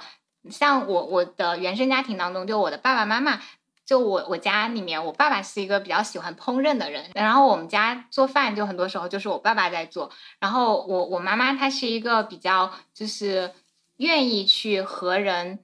交流，去处理一些，比如说家族当中如果有什么纷争啊，我妈妈会比较愿意出来主持大局，那就会是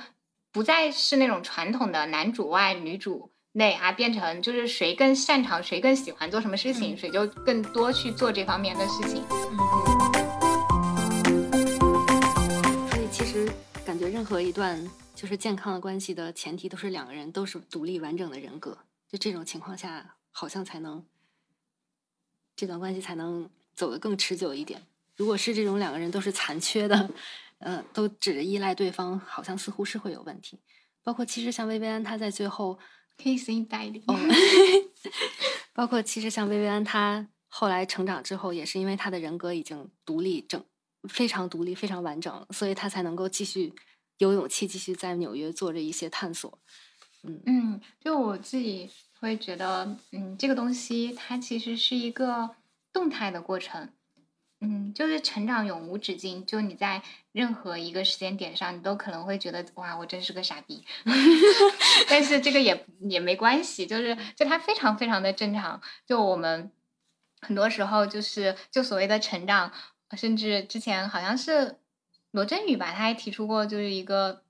大概一个标准，就是你看你自己成长速度有多快，就是看你在多短的时间内发现过去的自己是个傻逼。我我自己我自己是觉得说，很多时候就是成长这个东西，它就是在不断的犯，它是需要你去犯错。就有些错，就当然我们可以通过学习，通过学习别人的二手经验，通过阅读文学作品啊、艺术作品啊，嗯，去看关于心理学啊各方面的书，就你可以去避开一些特别显而易见的坑。但是具体啊，微到就是如何和一个人。相处，就具体啊，微到谈恋爱，我觉得他的那种，就你你在一段关系当中表达自我需求的那个勇气，然后去知道和对方相处当中，就哪些地方，就是我在什么时候该可以坚持自己，我在什么时候嗯应该改变自己，这些东西它都是一个慢慢摸索出来的，它是一个需要你去冒点险的，就就因为我我我觉得爱这件事情就。它就是必然需要，它就带有那个冒险性。就你去向一个人去袒露你的真实需要是什么，你的在意是什么，其实就是给了对方，他可以拿你告诉他的这些东西，成为之后有一天狠狠伤害你的一个武器。但是我们人又是一个，就从本能或者从心理学的角度，我还专门去，我原来还专门看过，就是讲心理学，就讲亲密关系这一块的书，就会。我是因为我之前有一段时间，我会觉得我们可不可以不用那么在意感情，不用那么我说的感情是指的是爱情，不用那么在意爱情，可以不用那么在意亲密关系，我们是不是也可以活得挺好的，活下去？就看完那个心理学方面的书之后，就知道了哦，原来其实人这种生物，它就是对这种亲密关系，它是有天然的需求的。就一个你没有一个很深刻的很。很好的这样的一个亲密关系，人会不满足，人会有痛苦，会觉得不舒服。那但是要得到好的亲密关系，它就是会有冒险。那但是承担风险，它是一件无比值得的事情。可能在这个世界上，可能是最值我说最值得的事情了。那当我已经从内心接受了它很值得去做，那我就会开启我的呃寻爱冒险。我会去呃，我会我会去在一些我觉得我如果跟他讲了我的这种真实想法，他会不会呃看不起我啊，或或者他会不会以后拿这个伤害我的时候，我会更愿意去表达，因为嗯，我会觉得就是如果我不跟他说。然后不跟他表达，这个才是一种更真正意义上的浪费彼此的时间。我需要让他知道我是一个什么样的人，哪些东西会触犯我的底线，哪些东西其实会。让我觉得不舒服，然后我又我又很喜欢很想要哪些东西，就包括一些，就可能你在沟通当中有些需求，你自己都会感觉到羞耻。哎，我为什么对安全感有这么强的需求？我可不可以就是变得更洒脱一点？你会有一个所谓的理想自我，但是你没有办法带着那个理想自我走一辈子嘛？你就就你更多时候你还是和真实的自我、你的真实需求这些在在相处，就你就需要去放下那种。对自我需求的评判，意识到我的这些需求，它的本身的存在是正当合理的，我可以和对方沟通我的这些需求。至于对方满不满足，那是对方的自由，但是我起码要把我该做的这些事情做了。我觉得我可能是谈恋爱谈到第三次的时候，我跟一个呃当时的男朋友，我有一个，我当时有一个。需求就是我有一些我的想法，给他写了一封信。在那个信发出之前，我都觉得很紧张、很羞耻。但是信发出了之后，对方他也呃就给我回了个信，我就发现哦，原来我之前担心的那种东西，其实是我的错觉，是就是就是我们之间，准确说是我们之间沟通不畅。就我我根本就不是一个就在。在经历了那次，就就好像是一个我非常害怕，但是我还是把这件事情做了之后，再往后我再和其他任何人去，嗯，感情当中表达需求，我都可以去很，就是我觉得很理所当然的、很正常的去表达需求。我我把我害怕的事情做了，我发现也不过如此，其实没有什么，嗯，甚至比我预想的要沟通效果好很多，嗯。觉得这个整个其实成长过程，包括像在《女孩之城》里面，薇薇安她的成长过程，就是慢慢的学会接纳自己。嗯，不仅是那些好的，也是坏的。包括就是我记得之前有人说过，说文学作品为什么不能像就之前我们谈到的那样，一定要三观正确？为什么里面一定要有各种的坑啊、坎，还有邪恶、黑暗的东西？是因为你要让读者。直面这些黑暗的东西，这样他在生活当中真正遇到的时候，他才知道哦，这个东西是是是不好的，是坏的，是需要规避的。如果说大家看到的都是美好的，那如果在生活当中看到了一个不美好的东西，他不知道如何判断，其实这种情况下反而会产生更大的问题。嗯嗯，就我自己现在的一个感受啊，我会我会觉得就是。可能不太准确，我会觉得一个人他的那种创造欲和一个人的他那种毁灭欲是同根同源的。嗯，然后嗯，包括如果我前段时间看讲美国建就是建国之后那些特别牛逼的企业家，像摩根啊，像嗯科学家，像爱迪生啊什么的那些人，他们包括像建立那个。像洛克菲勒，就是建立标准石油的那个公司，那些人，他们在这个世界上做出了非常伟大的成绩，但他们其实也造成了很多破坏。就我会觉得，就是那些特别厉害、特别闪耀的那些星星，他们放出来的那些光芒，其实他们也是在消耗了一些其他人的能量。就包括比如说，我说毕加索，毕加索他是一个非常。彻底的厌女症，然后跟他交往的女性基本上没有什么全身而退的，大部分就只有一个女女性，就是和他交往之后离开了他，然后还以他们的经历写了书，把毕加索气得要死那种。但其他女性有的真的就是疯了，有的就是才华彻底被摧毁，就变成他的一个附庸。然后我一方面就从。道德层面，我很不喜欢这个人，但另一方面，我又会觉得，就是就他这种艺术创作当中，他的那种能量，他就好像是一个黑洞，然后他从别人那里吸收了很多能量，然后他再把这些能量释放出去，就有他一方面像黑洞，一方面又像太阳，就就是很很矛盾。您问到的就是那个 badass，嗯，对我其实很就想知道，就是在英在英文世界里面，当我们说 badass 的时候。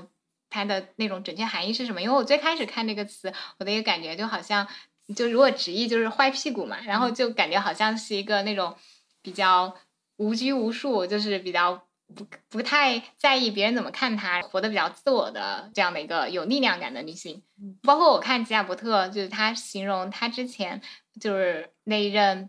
同性伴侣的时候，他也说他是一个 badass。嗯嗯，我觉得就是那些。比较飒的女性，还有就是所有那些很自由，按照自己的那个意愿去去去过自己人生那种，其实都应该都可以算是 badass。嗯，就这个词其实它蛮中性的，但是我但是我个人是觉得现在整个的好莱坞的影业是把这个词的它的范围其实是缩小了，因为其实我也也是想问问亚军老师的想法，就是那些所谓的大女主电影，比如说像《饥饿游戏》里面的 Katniss Everdeen 这样的大女主啊，比如说像。啊，神奇女侠里的神奇女侠这样的大女主，就是您觉得他们是真正的，到底是真正的是在尊重女性，还是说其实是有一点点被男性凝视了的这种女性？嗯，神，因为我看过，我我应该有看过神奇女侠，是那个 Wonder Woman 是吗？对对对对。哦，那那我有看过，就是很很漂亮，穿着金属 bra。不灵不灵，闪瞎我眼啊！然后那个饥饿游戏，我我没有看过电影，看过一点点书，就大概知道它是一个什么样的情情节安排，就知道一点。我我自己是觉得，就在对，就我们在呃荧幕上所看到的这种大女主的电影，就再大女主，往往她也是一个年轻漂亮的女主。就像前几天看脱口秀那个大会。第三季的时候，那个有一个叫杨丽，一个女脱口秀演员，她就说我们会看到黑寡妇，然后在复联里面，就复联应该是个男的，反正就她一个女的，然后她的超能力是她经过了基因改造，还反正总之一系列改造之后，她老的速度特别慢。你就会觉得啊，他的这个超能力是要把那些坏人都熬死吗？就是你会觉得啊，说了半天他的这个超能力，感觉还是就非常服务于男性凝视嘛，就年轻漂亮貌美。嗯，包括他还有一个改造是给他做了绝育手术，我就觉得哇，就是太符合刻板印象，就对于女性的这种身体的控制。说回来，我会，然后他当中他有提到说，就什么时候我们可以，嗯，就是有那种。六十岁的，就是比较年纪大一点的女性，然后她也是，她是超级英雄，她来拯救世界。当她六七十岁，她在拯救世界的时候，她说：“嗯，姑奶奶要来收拾你们这帮孙子。”她这里的孙子都已经不是骂人的词，就是一种真正年龄上的孙子。她觉得这样很帅，自己当时在听的时候也是笑的嘎嘎嘎，然后觉得，哎呀，就是我们很多时候这种荧幕上的这种形象，它其实。不是只是性别歧视，它也有呃身材歧视，它是好多混杂的，也会有年龄歧视，它会有一个标准意义上的，就是那种很理想的模板啊，这种理想模板，就哪怕是像 Taylor Swift 那种明星，在他的那个纪录片里面，他也会说太难了，达不到。如果你有了一个胸，你就没有了一个屁股；你有了一个屁股，就没有了一个胸。就是就是 it's impossible，就就我就会感觉很多时候女性每天的那种日常生活，好像就是在面对着一个又一个的那种不可能任务。所以就是就说回来，就是我觉得荧幕上他所去选择呈现的这种大女主，她是考虑到了呃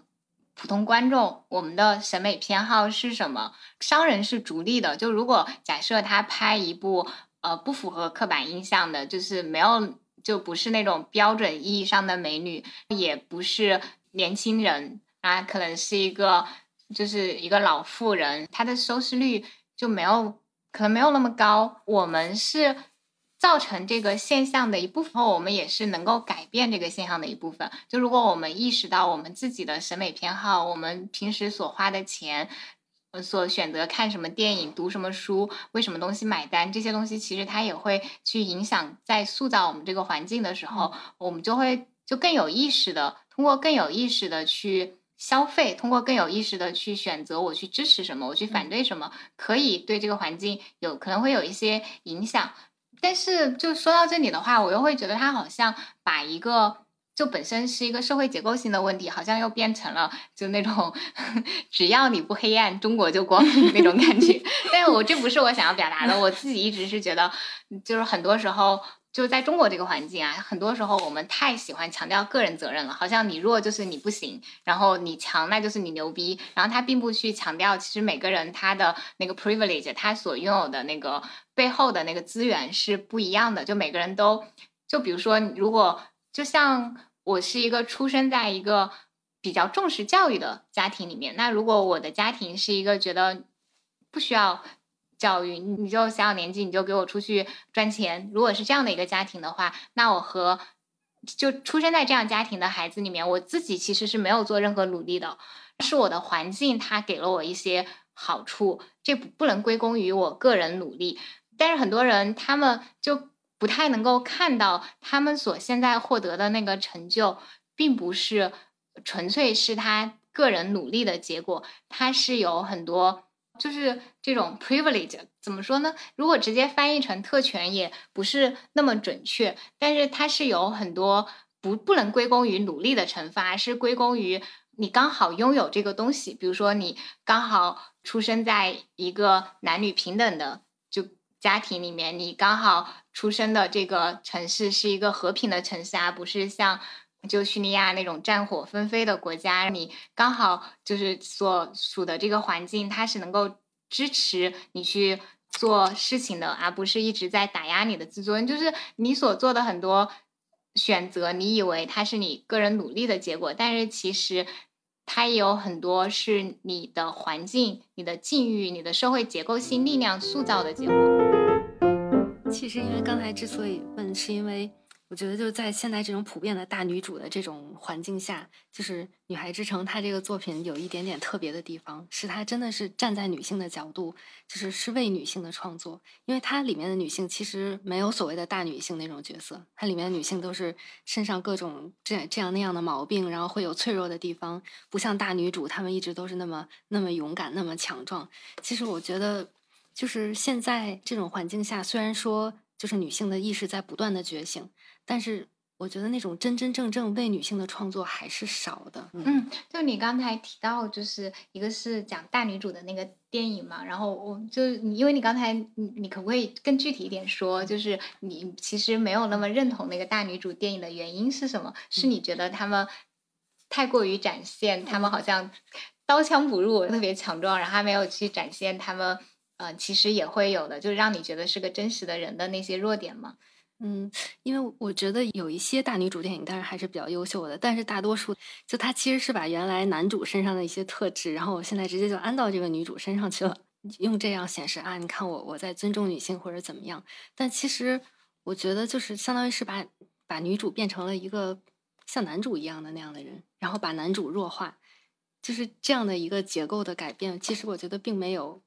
完全的把女性的特质突出出来，嗯，所以我一方面能理解啊，就是你觉得就是就他没有，其实我是觉得他们的问题都还不是出自说把某些特质放在女主身上，还是出自他们的那个人物设计可能比较扁平化，就他还是呃没有就是更丰富的、更多面的展现一个人，就让你觉得他有血有肉，然后有感情的那些点。但是我我自己是觉得，嗯，当我们说就把一些原来男主的特质放到直接放到现在女主身上的时候，我我自己其实还蛮欢迎这种东西的，因为我觉得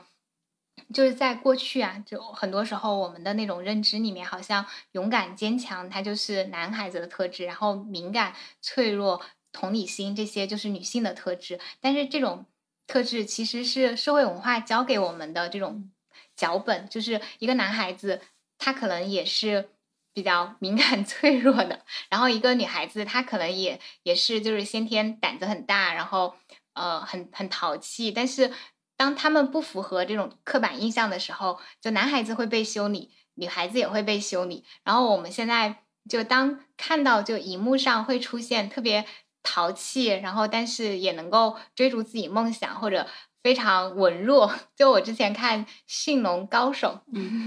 的时候，它里面的那个男主就是一个很有极客精神，但有点 nerd 书呆子的那种一个男孩子。然后在他们那那样的一个很尚武的一个部落里面，那个男孩虽然他是部长的儿子，是他们那个部落的那个族长的儿子，但是也。有点被人看不上，因为觉得太文弱了嘛。然后他他在那个里面，他最后嗯，他变成了一个通过用自己学习的知识带领大家和农族和和平共处这样一个人。包括有有也有看过有一些。动画片里面女孩子，她就勇敢无畏，然后向前冲。我觉得她就会让一些原来在看文艺作品，就很多时候我们都会想要在社会上找到自己的位置，找到哦，我不是唯一的那个人，然后也希望看到像我这样的人能够得到一些成就。但是在过去，可能你看到的那种。比较会得到鼓励的，都是非常符合性别刻板印象的。但是现在，一个活力无穷，然后特别勇敢的这样一个小女孩，她看到电视上也会有这样的一个女英雄的形象，她会觉得啊，很被鼓舞。就我长大了也可以成为这样的人。我觉得这就是一种去打破性别刻板印象、去逆反性别刻板印象带来的一个好处。包括我我自己是会。觉得就是当我们去很多时候说划分女性特质和男性特质，就我自己原来也很爱说这样的词，还喜欢说我希望自己是一个雌雄同体的人这种话。但是其实就当我说自己的雌雄同体或者女性特质、男性特质的时候，我自己其实是把一些好的、美好的特质去。分给了就是不同的性别，但是事实上，嗯，就一个品质它好不好和一个性别之间其实没有什么必然的联系。就是女性也可以是那种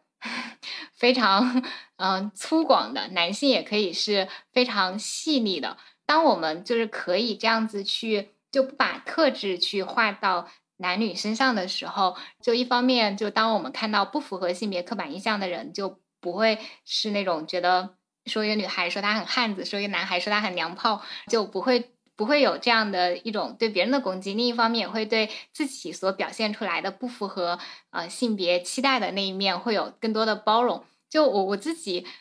是非常鼓励，就是我我先生他身上表露出来的那种敏感，然后表露出来的那种呃同理心强。哦，对我原来看过有一个。就是有一个心理学的研究，然后就因为在传，他们是想要研究呃男性和女性他们的这种沟通表达，然后同理心他们有没有什么能力上的区别？他们就发现，在没有物质奖励的情况下，男性表达出来的那个同理心，然后沟通能力是比女性要差的。但是如果你给男性和女性，就只要你表表现出来更好、更更强的，就这种更好的沟通能力，然后更强的同理心，包括你说的丰富想象力，你就会得到物质奖励。给钱的情况下，男性表现和女性一样好，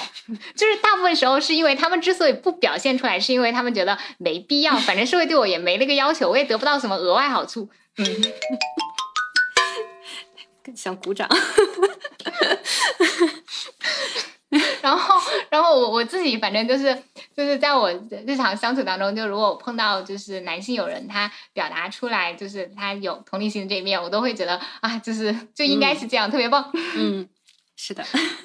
就包括因为我我我先生他怕高怕虫子，他表现这一面的时候，我都觉得我都会觉得哎挺挺可爱的，就是会鼓励他把他的这种特质，他会画画嘛，在漫画当中画出来，因为我是觉得。就是，就谁规定男孩就不能怕虫子？谁规定男孩就应该是就是家里那个爬爬高上低去？就如果天花板漏了，就要去修天花板的人。我就是一个很喜欢爬高上低的人。那如果是我们家漏雨的话，我就很愿意拿梯子去去往上爬。就比如说像我们家这种挂在高处的东西，我就很乐意去挂。你说那个场景，我想到了《安妮霍尔》里面，就是乌迪·艾伦和戴安·基顿两个人，他们那个房子里面，就是那一锅螃蟹爬出来了，然后那个男主乌迪·艾伦就非常害怕。我们家就是如果有虫子，然后就是我们家猫去捉，和我去负责。就是你有没有一些你最近看过的、你比较喜欢的书啊、电影啊，或者是呃你买到的你觉得比较喜欢的东西，就是就是对你有启发的，或者是让你觉得哎生活变得更有意思的，都 OK。想请你听一些你的推荐。有一个剧，其实想推荐给就喜欢园艺的朋友，它叫《Gardener's World》，叫《园艺世界》。我看 B 站上面好像有有一些那个中文译制。这个剧今年拍到第五十三季了，哇，非常传奇，特别特别感觉感觉比我们年龄加在一起还要长。是的，是的，它就是它完全是把英国的那种就乡间啊、园林啊那那种感觉拍了出来。里面有很多很多就是英国和世界各地的那种就喜爱园艺的普通人，他们自己对于园艺的思考，还有把家布置成各种美好的样子，就是那些展示，特别特别的美好。嗯。就是喜欢园艺的朋友一定一定要看，嗯，里面还有很多就是种植的小技巧什么的，都特别实用。你你平时会在家里种东西吗？会会，我就会种一些，比如种菜啊，然后自己也会种花。今年自己种的向日葵长得都还不错。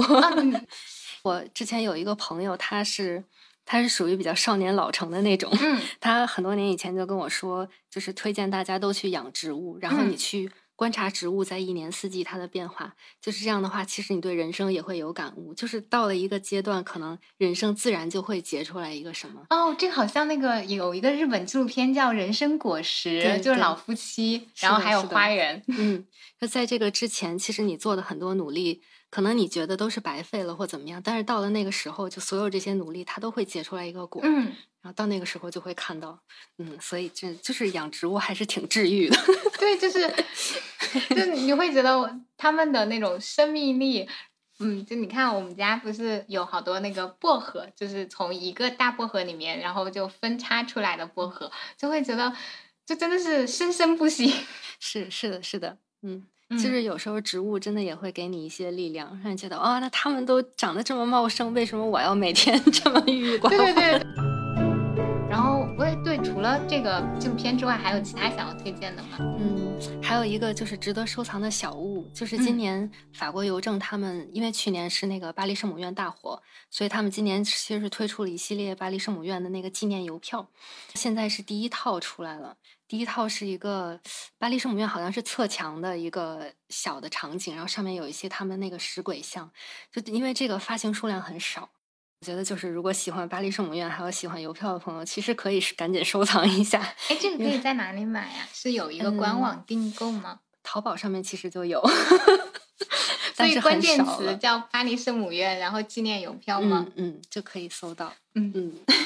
酷。我想。问一下，就你在 Page One，就是关于你的正职工作，就是就你在 Page One 工作的时候，嗯，就你是做外文书的挑选嘛？因为这个领域其实，就我对我来说是一个完全空白的领域，就能不能想听你介绍一下，就是呃这一行它的就是有没有一些那种工作上的，你觉得可能别人。别的领域不做这行的人知道了之后，对于他们的工作可能也会有帮助，嗯，也会有一些启发的一些你在工作当中感受到的东西。因为其实我觉得，就是选品的过程，它就是一个。拓宽眼界的过程，因为每次其实我们拿到的那个书单都是几万条、几万条，非常非常长，可能需要一条一条的去筛，去了解这个书里在讲什么。有时候可能就是这个书不会引进，但是它里面的内容会非常有启发性。嗯，就是你会觉得啊，世界各地在发生这么多又先进又好玩的事情，就不要总是沉浸在自己这一点点小世界里面，一定要多放眼看看别人都在做什么，看看世界在发生什么。你说这个让我想到，我昨天看到有一个 TED 演讲，那个演讲的那个人他给自己定了一个目标，就大概是在多长时间里面，好像是一年时间，他想要把这个世界上有这么多个国家，他想把每个国家都看一本关于这个国家，就是这个国家出的呃书，就是比如说像我忘了他是哪国人，假设他是个英国人，那呃他想。看中国的书，他就会买一本就在中国出版过的，然后这个书的英国的版本。然后，但是也有一些国家，就就是那个国家可能太小了，就随便或者说这个国家的那个文化，它不是一个输出能力特别强、比较边缘的一个国家。比如说中亚，随便说一个乌兹别克斯坦。那像这样的一个国家出的作家出的书，它可能就不会被英文世界就是翻译出版，那它就会需要。就通过，比如说，呃，可能他在网上发帖求助，有人刚好有这个国家的书，他也懂英文，他等于说可能帮他翻译一下。他为了实现这个目标，就原来他可能觉得这个东西没有那么困难，真的去做了之后，他发现他想把世界上两百多个国家所出过的书都能够了解一下，就是就只选一本的话，或者甚至是只读这个书当中的一部分。去了解一下的话，他也会觉得哇，这个世界真的是太太奇妙了。就他看到了好多他之前可能从来没有想过，就是还这个国家这么我从来没有听说过的一个国，然后有这么一就在他看来很棒的作品、伟大的作品。我自己也觉得，哎，这个计划就还蛮值得，就是去实现一下。就嗯，可以读一下不同国家，只要因为中文，中文的话，其实我们现在。就翻译成中文的各个国家的书，翻译成中文的大部分，其如果不做这个事情，其实不太会想到，好像也是一些比较主流强势文化输出国的书，它才会有机会翻译成中文。嗯，包括其实哪怕比如像英语国家，他们一些小众的书，我们可能也不会引进。对对对，嗯，比如说去年，呃，对，去年的时候，其实我们家长有一本特别好玩的书，它是就是。伦敦塔上有那个养渡鸦的人，嗯，就是他们那个渡鸦对于伦敦来说特别重要，因为有各种传说，就是如果这些渡鸦飞走了，那整个伦敦城就要陷落，就是就是这样的传说，所以他们有一代一代的养鸦人在那个。塔顶上面，然后这次就是有一个养渡鸦的人，他自己写了自己的传记。其实就是那种就这种非常有趣的职业，如果可能不做外版书选品的话，就是永远不会接触到这个书。对，居然还有这种。对，他养的渡鸦是自然界的渡鸦，只是说他们给他提供一个就落脚的可以吃东西的地方吗？嗯，还是说他养的这个渡鸦就是他们自己家养的渡鸦，放出去再收回来？应该就是伦敦。从就是历史以来一代一代的渡鸦，就是在伦敦塔上只要停过的，嗯，他就是他们一代一代的人就是做这些事情，天呐，要保护他们，然后保护伦敦，太神奇了，就感觉好像在眼见的伦敦之外，还有一个霍格沃兹的伦敦，对，是是特别神奇，嗯，好